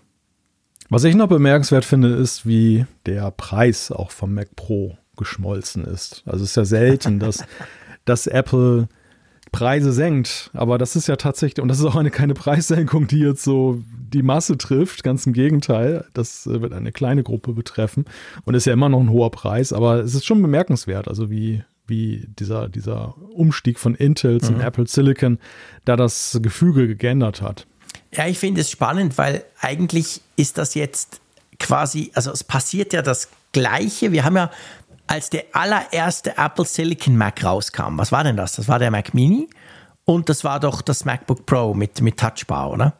Genau, ja. Und die waren ja erstens ein bisschen günstiger, ich weiß nicht, 100 Franken oder irgend sowas. Also die waren günstiger als die, die Intel-Konkurrenz und sie waren aber massivst schneller. Und da dachte man so, wow, krass, guck mal, jetzt muss Apple da nicht mehr an Intel abdrücken und jetzt sie, machen sie es günstiger und haben viel mehr Power. Das haben wir inzwischen komplett vergessen, weil eben da kamen ganz viele und wir vergleichen gar nicht mehr so mit Intel. Und jetzt bei Mac Pro ko kommt das so ein bisschen zurück, weißt du?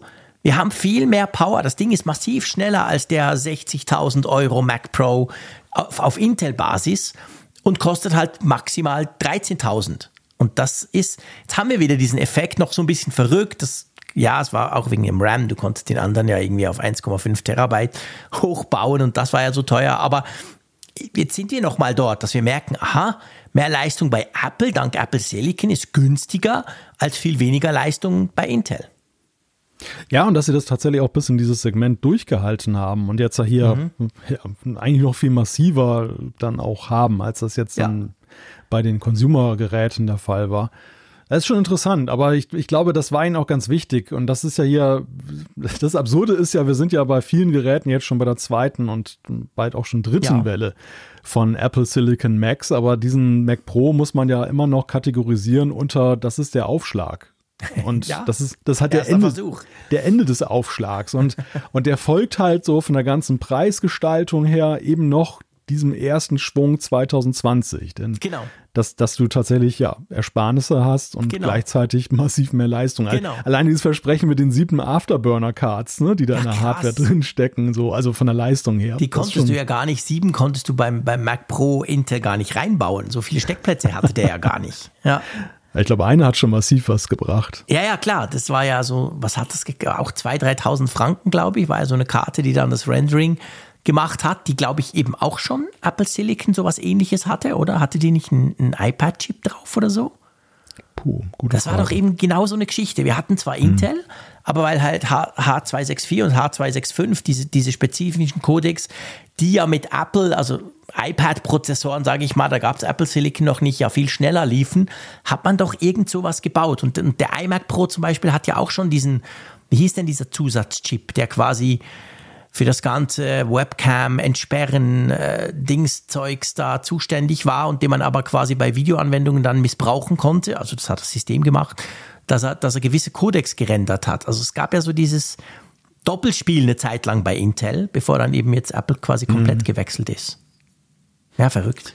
Interessant ist übrigens, dass die Rollen vom Mac Pro nicht günstiger geworden sind, obwohl ja die, also in der, in der Relation zum Gesamtpreis haben die sich ja nun massiv erhöht, muss man ja, das sagen. natürlich, genau, genau. Ja gut, ich meine, das ist, hey, das ist Handwerk. Da, was willst du da günstiger machen? Ja, Mund geblasen wahrscheinlich. Ja, und vor allem werden ja nur ein paar hundert verkauft. Also ist ja, da kannst du ja nicht groß skalieren. Ja, das würde mich, also die Rechnung würde mich echt mal interessieren, was daran so teuer ist, aber gut. Ja, ja, das ist verrückt. Das ist natürlich absolut crazy. Und ich bin auch wirklich gespannt, ob dieser, jetzt ist ja der, der Wechsel vollzogen sozusagen. Jetzt haben wir den mit dem Mac Pro, haben wir den letzten Mac, der noch auf Intel war, haben wir umgestellt. Oder was heißt wir? Wir haben gar nichts gemacht, aber Apple. Und ja, wie, wie sich der wohl verkauft. Ist das so ein reines Prestigeobjekt, um eine winzige Prozentzahl der Profinutzer quasi glücklich zu machen? Oder macht man damit Business? Ich, ich kann es mir echt nicht vorstellen. Ja, schwer zu sagen. Also klar, du hast ja vorhin einige Szenarien genannt, wo man Erweiterungskarten hat, wo das die einzige Möglichkeit ja. ist und wo es sicherlich so ist, dass dann eben da der, der klare Use Case gegeben mhm. ist. Aber ich könnte mir auch vorstellen, im Vergleich zu früheren Zeiten, dass das so der, der Rumproll-Mac auch bei vielen ist. So, ne? Also die, die ja. den kaufen. So nach dem Motto, ja, ich, mir würde ein Ferrari reichen, aber dieser Lamborghini, der ist ja doch viel schicker. Ne? Und das, dass genau. das so, dass das so ein ja, wenig dann, dann dieser Logik folgt. Man, man würde mit einem Mac Studio wunderbar auskommen, aber ja, man will halt eben das, das plakativ macht hinstellen. halt auf YouTube im Hintergrund mehr her, wenn ja. da so ein Tower steht. Ja, ja, genau, genau. da haben wir ein bisschen die YouTube-Leute gedisst, ist auch gut. Kann man auch mal machen. diese, kleinen po diese kleinen Podcaster genau, reiben, reiben sich an den großen Bäumen, die genau, in den genau, Himmel wachsen, genau, der YouTuber. Keiner Reichweite im Vergleich zu den großen YouTubern. Aber hey, lästern können die Kleinen ja auch. Genau. So, Du, wir sind bei unserer Umfrage der Woche angekommen hier im Podcast. Äh, was wollten wir denn letzte Woche? Ist ja noch gar nicht so lange her, muss man natürlich sagen, weil wir haben ja die, wie gesagt, die WWDC-Folge, die wurde am Samstag ja in der Früh quasi publiziert. Nichtsdestotrotz haben da schon einige Leute mitgemacht.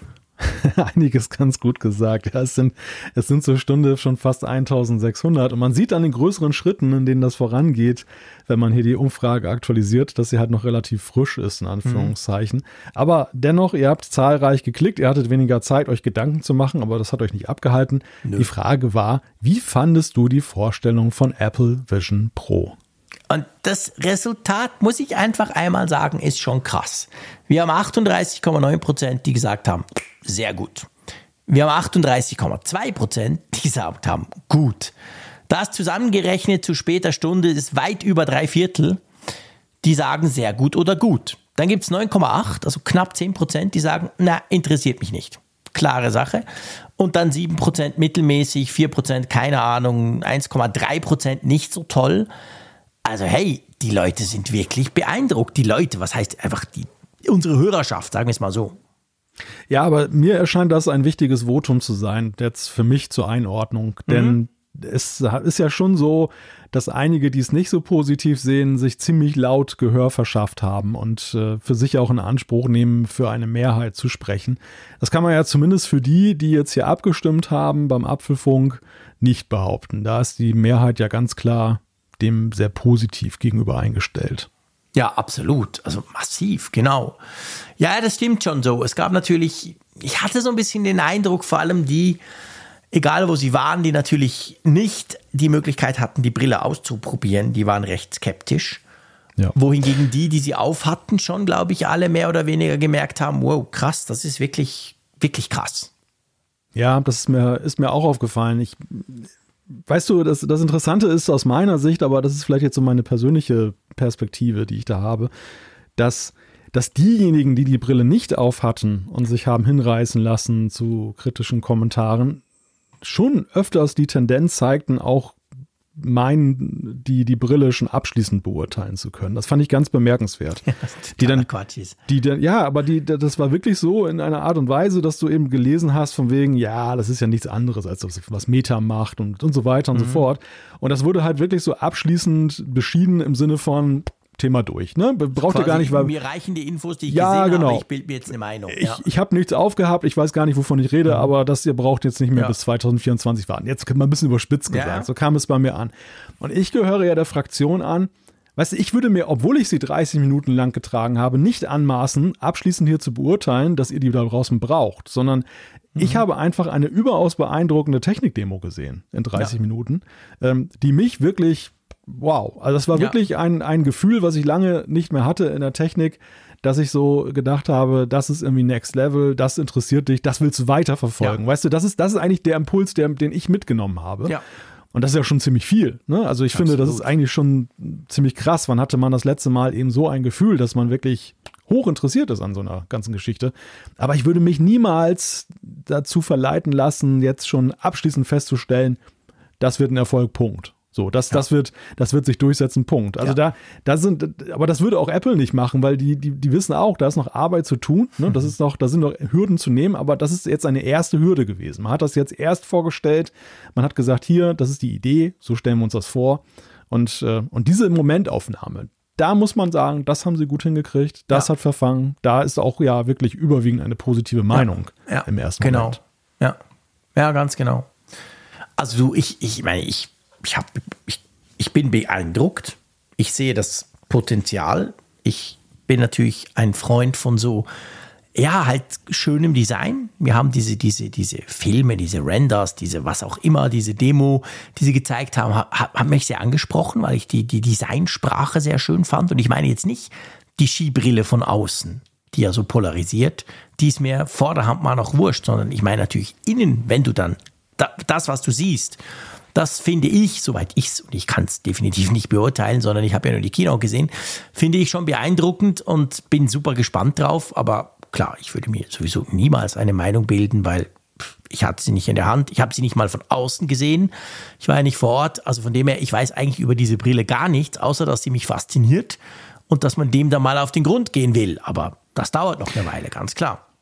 Ja, du kennst ja eben auch Apple. Also du weißt ja, Ja, auch, klar. du weißt ja auch genauso wie viele andere, dass, dass bei Apple eben reine Hardware-Spezifikationen eben nicht den Rückschluss zulassen, Nee. dass es genau das gleiche ist wie bei Das anderen ist so. Herstellern, Ja. sondern das ist ja eben diese Symbiose aus Hard- und Software. Diese, Genau. Das kommt aus einer Hand, das ist jetzt in eins gedacht, dass das den, den großen Unterschied ausmachen kann, eben zu anderen Systemen, wo das manchmal eher in Disharmonie ist, was da gemacht wird. Ja, ganz genau. Was wollen wir diese Woche wissen? Ja, jetzt holen wir nach, was wir letzte Woche normalerweise, oder was heißt letztes. Jahr, doch, war letzte Doch. Woche, was wir letzte Woche normalerweise gefragt hätten nach einer Keynote, nach einer Weltentwicklerkonferenz. Und zwar, wie bewertest du die Ankündigungen der WWDC 2023? Und da könnt ihr euch natürlich jetzt vor allem auch die anderen Dinge ins Gedächtnis rufen. Ähm, sehr gut, gut, mittelmäßig, nicht so gut, schlecht, keine Ahnung, weiß ich nicht. Also das ist so unsere ganz klassische WWDC-Umfrage, die halt dieses Mal durch dieses One More Thing eine Woche nach hinten gerutscht ist. Ich muss ja nochmal sagen, Ja. ich muss nochmal auf den Tunnel zum Glück zurückkommen, dass du den einfach so von dir wie gewiesen hast. Das wäre eigentlich eine super Serie für die Schweiz. So, Gotthard. Tunnel seh- zum Glück, das- Liebe das im Tunnel. Dir, ich sehe, das lässt dir keine Ruhe. Meine Güte, mein Lieber. Also an dir ist offensichtlich ein ähm, Romanzenschreiber ver ver Ja, wenn das mit- gegangen. Wenn das mit Technikjournalismus immer nicht Ja, mehr dann klappt, du dann mal was, genau. zweites Standbein. Dann kommen wir mal so zu Schmanzotte oder so. genau, dann kommen wir mal zu positiven Gefühlen. genau. Ja, wobei, da habe ich jetzt nicht so Angst. Uns macht ja durchaus Technik auch ab und zu positive Gefühle. Das stimmt, ja. Ähm, ja, lass uns zur, um, äh, zu, zu Zuschriften unserer Hörerschaft kommen. Und bevor ich das tue, beziehungsweise bevor wir da reinspringen, wir haben ganz viel Feedback von euch bekommen, wirklich sehr viel zu, zu Iris, aber auch zu anderen Sachen natürlich, zur, zur Keynote-Folge und überhaupt. Er hat uns heute eine Zuschrift erreicht, ich glaube im Verlauf des Vormittags, und zwar vom Christian. Der gibt, jetzt, jetzt ist natürlich schon halb zwölf. Ich weiß jetzt nicht, wie es bei euch in, in Wilhelmshaven ist, ob da schon alles tot ist, aber im Prinzip hat er geschrieben, während wir den Podcast heute aufzeichnen, am Abend gibt er ein Konzert in Wilhelmshaven auf der Bühne Pumpwerk, dir wird das was sagen. Und ich fand das, er hat auch ein Bild geschickt, wie sie ja gerade ihre Gitarren und so auspacken und quasi die, die Bühne, die Stage bereit machen. Und ich fand das mega lustig. Also während wir hier quasi ähm, aufzeichnen, gibt er ein Konzert, der uns auch hört. Hast du irgendwas gehört? Du hast natürlich das Fenster zu gehabt. Natürlich mache ich immer das Fenster zu, damit wir ungestört hier aufnehmen können. Nein, aber das Pumpwerk, das Pumpwerk ist so das Kulturzentrum Wilhelmshavens. Okay. Also wir hatten, bis vor ein paar Jahren hatten wir auch eine Stadthalle, aber die war baufällig, die hat man zugemacht und seither diskutiert man darüber, mal eine neue zu bauen. Aber das Pumpwerk, das existiert weiter, das hat, bietet auch so eine Konzertbühne und äh, in dem Fall ist das jetzt so, das sieht man auf dem Bild, auf was er uns geschickt hat, mhm. da gibt es einen Außenbereich. Also im Sommer ja. finden da immer Außenkonzerte statt und dann werden da so Bühnen aufgebaut.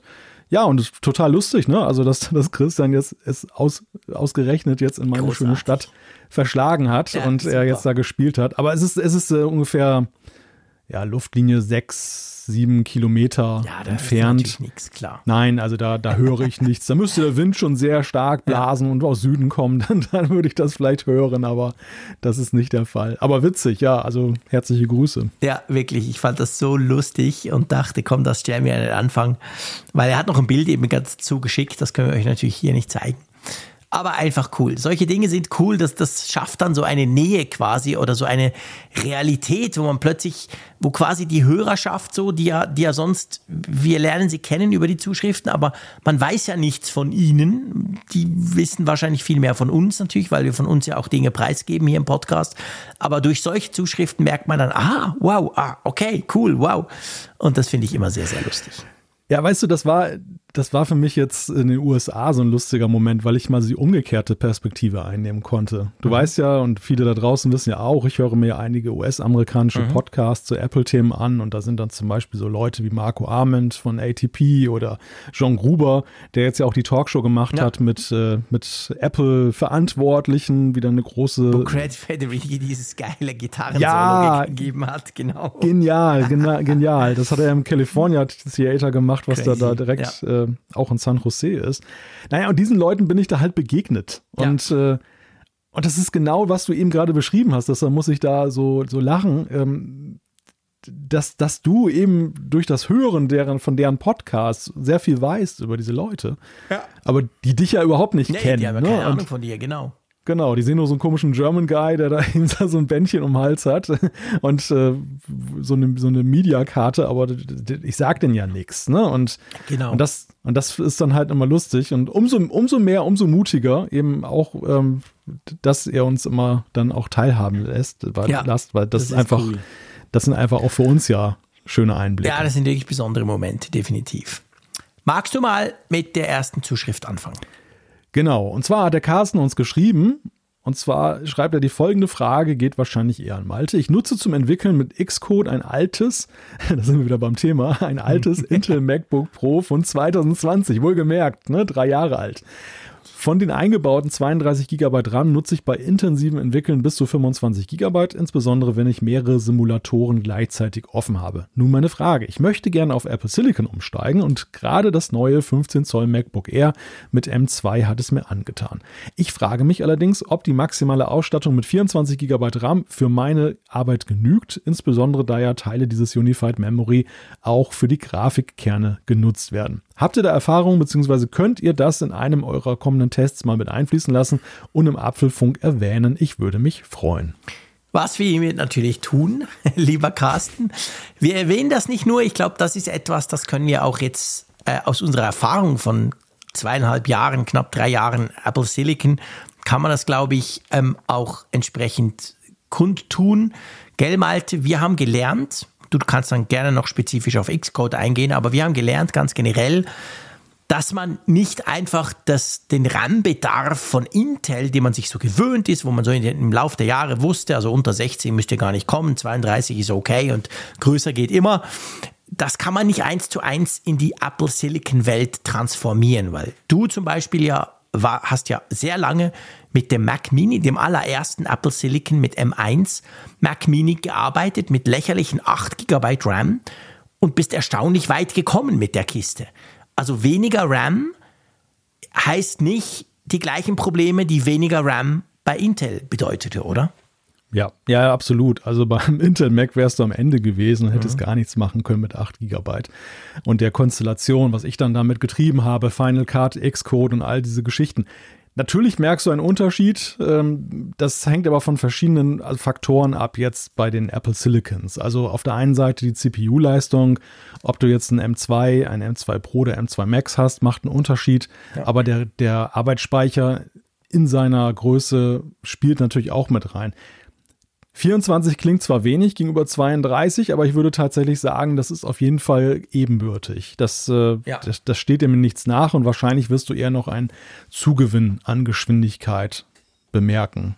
Würde ja. ich jetzt einfach mal so ich, ins Unreine ja, hinein bin sagen. Bin ich auch wirklich überzeugt davon. Also das, mir ging es vor allem einfach darum, bei dieser Zuschrift wirklich diese Angst, die ja berechtigt ist und wo man dann so ein bisschen denkt, ja, aber hey, wow, ich kann viel weniger RAM als früher, was ist denn da los? Aber es ist erstaunlich, wie anders und wie viel, ähm, ja, wie, wie, weniger RAM diese Apple Silicon Maschinen brauchen oder wie die anders damit umgehen, sagen wir es mal so, als das vorher bei Intel der Fall war. Drum, wenn du dir wirklich ein 24 Gigabyte äh, MacBook Air M2 kaufst, der M2 ist ja auch ein super performanter Prozessor, dann habe ich da gar keine Bauchschmerzen, wenn du das mit einem 2020er 32 Gigabyte Intel ähm, Öfchen vergleichst. Ja, würde ich auch sagen. Gut, kommen wir zum Armin. Der Armin hat ein Problem, wo er sich gerne an uns wendet. Mal gucken, ob wir das ein bisschen aufdröseln können. Und zwar schreibt er, unsere Familie ist vollständig veräppelt. Sehr schöner Ausdruck. Trotzdem konnte sich Apple Music als favorisierter Streamingdienst nie wirklich durchsetzen. Nach Kauf von insgesamt drei HomePods habe ich deshalb lediglich einen Einzelaccount abonniert, um dort komfortabel per Sprachbefehl Musik hören zu können. Nachdem sich meine Kinder einen Wechsel von derzeit Spotify zu dieser vorstellen können, habe ich dieser Premium mit wenigen Tabs der Home App hinzugefügt. Nach Änderung des Standarddienstes für die Musikwiedergabe spielte dieser verlässlich per Siri Oh, Befehl die gewünschte Musik, soweit so gut. Das Problem begann, als Radiosender ca. 80% der Anwendung gespielt werden sollten. Dann kam nämlich die Meldung, dass dieser dies nicht unterstützen würde, obwohl eigentlich TuneIn für den Content sorgt. Es folgten mehrere Mails an den Support von dieser, bis dort das Problem verstanden wurde und dennoch die Antwort lautete, dieser unterstützt kein Radio auf den HomePods. Kurzum, ich habe mein bereits gekündigtes Apple Music Abo wieder reaktiviert, weil ich mich nicht zwischen Radio und Streaming entscheiden will. Kurios dabei ist, Freunde von uns nutzen ihren HomePod mit Spotify und ohne Apple Music via Bluetooth und können sehr wohl Radiosender von TuneIn empfangen. Meinem Verständnis nach müsste es sich demnach doch um eine native unterstützte Funktion des HomePods handeln und nicht um ein Add-on, welches man erst nach Abschluss eines Apple Music Abos erhält. Ist das Fazit also, dass Apple bei bekannten, weil in der Home-App konfigurierbaren Konkurrenten Funktionalitäten behindert, bei unbekannten via Bluetooth aber nicht oder gibt es da einen Workaround? Hey, hey, spannende Frage. Ja, die Radiowiedergabe ist natürlich sowieso eine spannende Frage. Wir in der Schweiz haben ja das Problem, dass wir überhaupt keine Radio wiedergeben können beim HomePod. Was den HomePod leider zu ungefähr 80 Prozent sinnlos macht, muss ich einfach so konstatieren. Ähm, ja ich, ich wollte eigentlich, ich, ich, ich habe das Gefühl, ich habe nur auf eine Sache eine Antwort. Und zwar, dass dieser das nicht kann, kann ich mir vorstellen. Es ist wohl so, du hast es ja auch überprüft. Wenn du aber sagst über Bluetooth, ist halt die Frage, ja, was heißt denn das über Bluetooth? Heißt das nicht vielmehr eher, dass man von einem, von einem Apple-Gerät aus via AirPlay drauf, drauf streamt? Und dann kannst du ja alles. Du kannst ja von deinem iPhone rüber streamen und so Radio hören. Also das wäre ja etwas, da ist ja der HomePod quasi nur ein, in Anführungszeichen, dummer Lautsprecher, oder?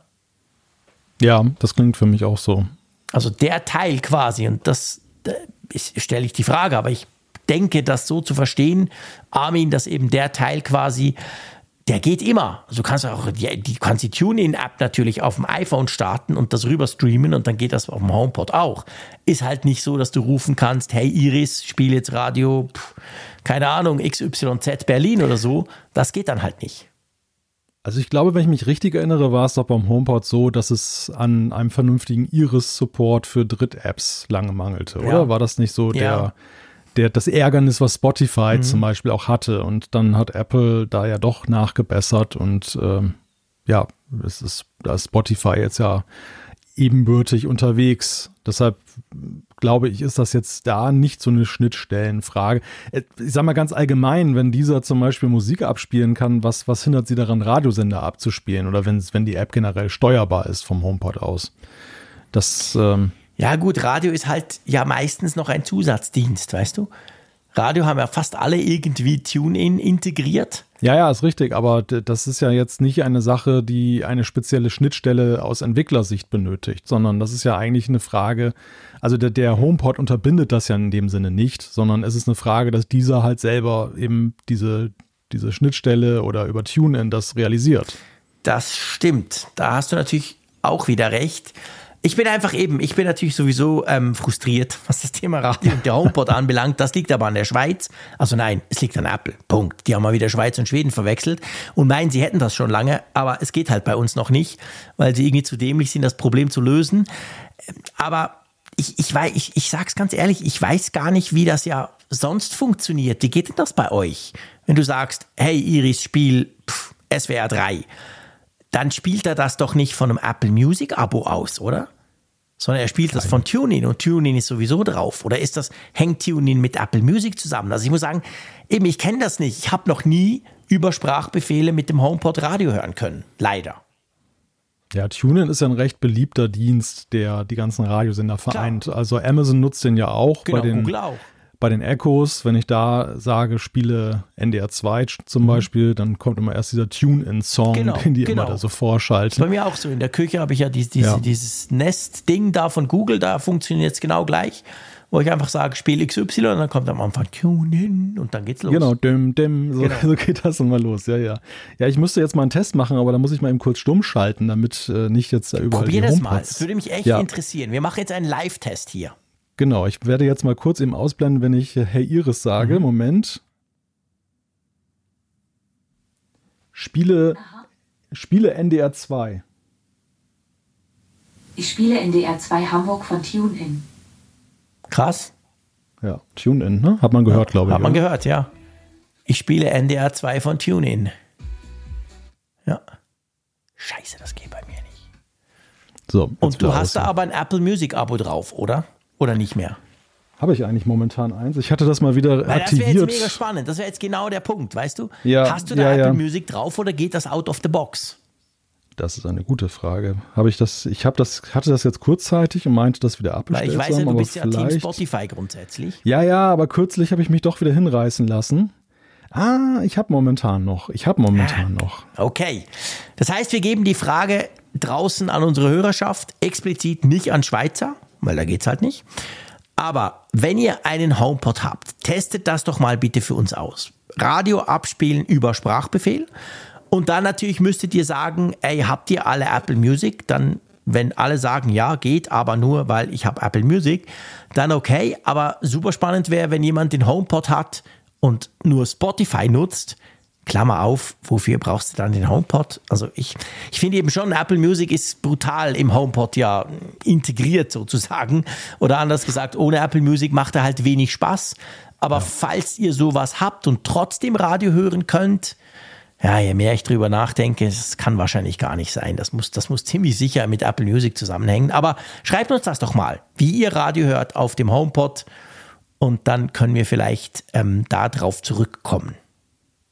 Ja, es erscheint ziemlich unwahrscheinlich, dass das auf Systemebene ja, ich ist. Ja, nee, das ist nicht so. Würde mich jetzt wundern. Gerade so über so einen Drittdienst wie ja, Tunen ja. dann noch. Also, Weil ich meine, hm. das Ding kann ja eigentlich ohne Apple Music das Wetter ansagen und die Lampe an- und ausmachen. Sonst kann der ja nichts. Der ist ja strunzdoof.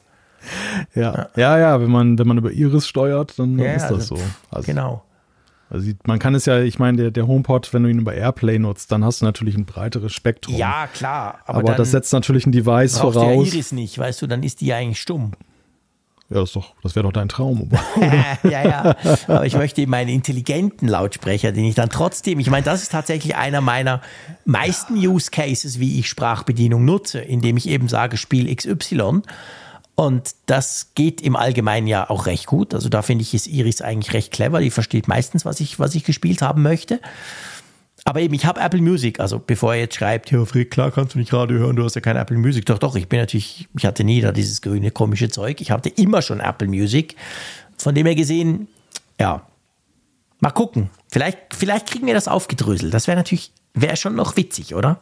Ja, das müssen wir hier nochmal investigativ ja, mit das, Hörerhilfe auch, herausfinden. Das müssen wir nochmal irgendwie versuchen, versuchen hinzukriegen. Ja, was meinst du, mein Lieber? Machen wir noch einen oder machen ja, wir einen Cut?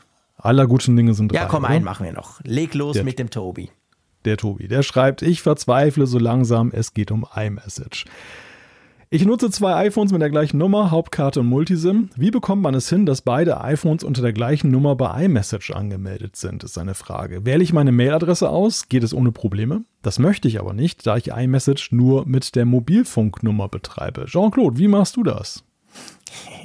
Ich weiß genau, der Tobi probiert ziemlich sicher die iOS 17 Beta aus und hat dadurch das Problem. Ich hatte genau den gleichen Use Case gerade letzte Woche und kann zumindest dahingehend mal Folgendes vermelden, auch wenn es dich wahrscheinlich nicht freuen wird. Grundsätzlich im Prinzip, ähm, also ich habe einfach festgestellt, ich habe genau das gleiche. Ich habe eine Haupt-SIM-Karte und irgendwie fünf, ich habe einen geilen Vertrag, ich habe noch fünf andere SIMs, die natürlich alle auf, den gleichen, auf die gleiche Nummer gehen. Die habe ich normalerweise im iPad drin, in Android-Smartphones und so weiter. Und da dachte ich, okay, geil, da muss ich mein Hauptgerät ja nicht aktualisieren, sondern ich nehme ein anderes iPhone und dann ballere ich da die Karte rein, bin erreichbar, kann wirklich seamless hin und her wechseln. Das Problem, das ich einfach hatte, es ging, ich konnte es bei mir aktivieren, ich konnte auch iMessages verschicken, aber jedes Mal, wenn ich das iPhone aus dem Standby geweckt habe, also weißt du, wenn, wenn der Bildschirm schwarz war, ich hatte so ein iPhone 14 Plus, habe ich als Test, kam die Meldung, hey, neues Gerät bei iMessage ähm, registriert und dann irgendwie fünfmal und dann habe ich das so weggeklickt, dann ging es wieder. Wenn ich dann auf mein Hauptgerät zurückgewechselt habe und das wieder einfach angemacht habe, also aus dem Standby-Ding, kam dort genau das Gleiche.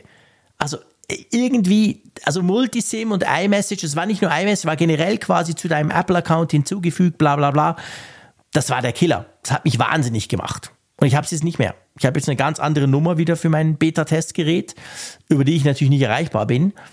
Und ähm, es geht, also ich, ich behaupte mal, es geht nicht.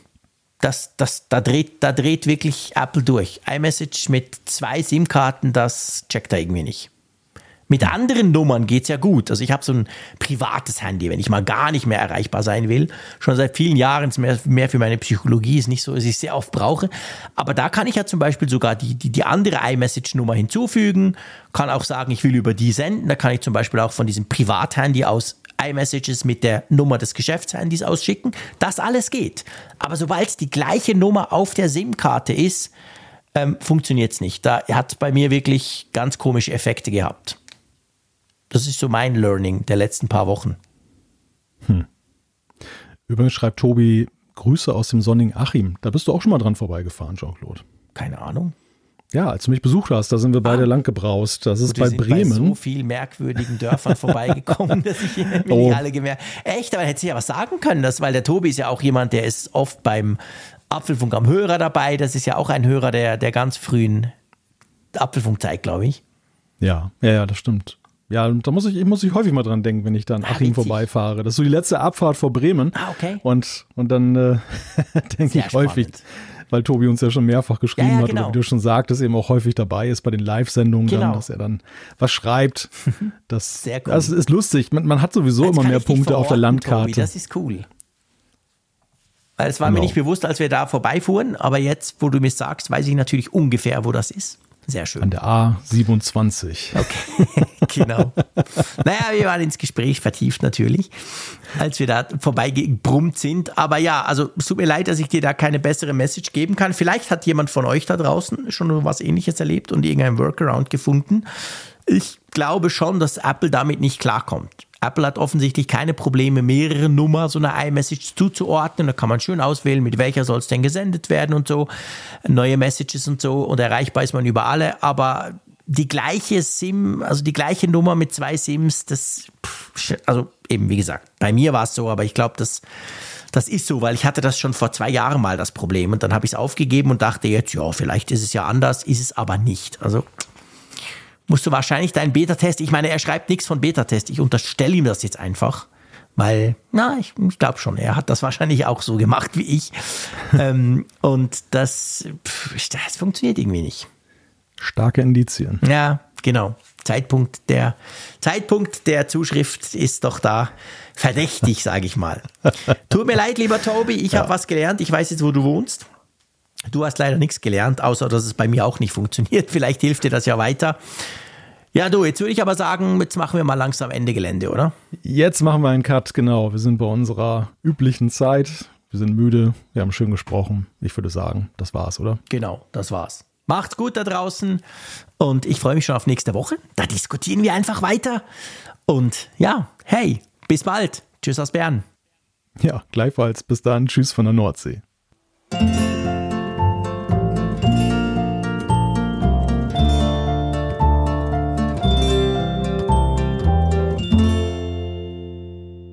Auf Empfang mit Funkgerät, der App zum Apfelfunk. Lade dir jetzt Funkgerät für iOS und Android kostenlos im App Store und bei Google Play.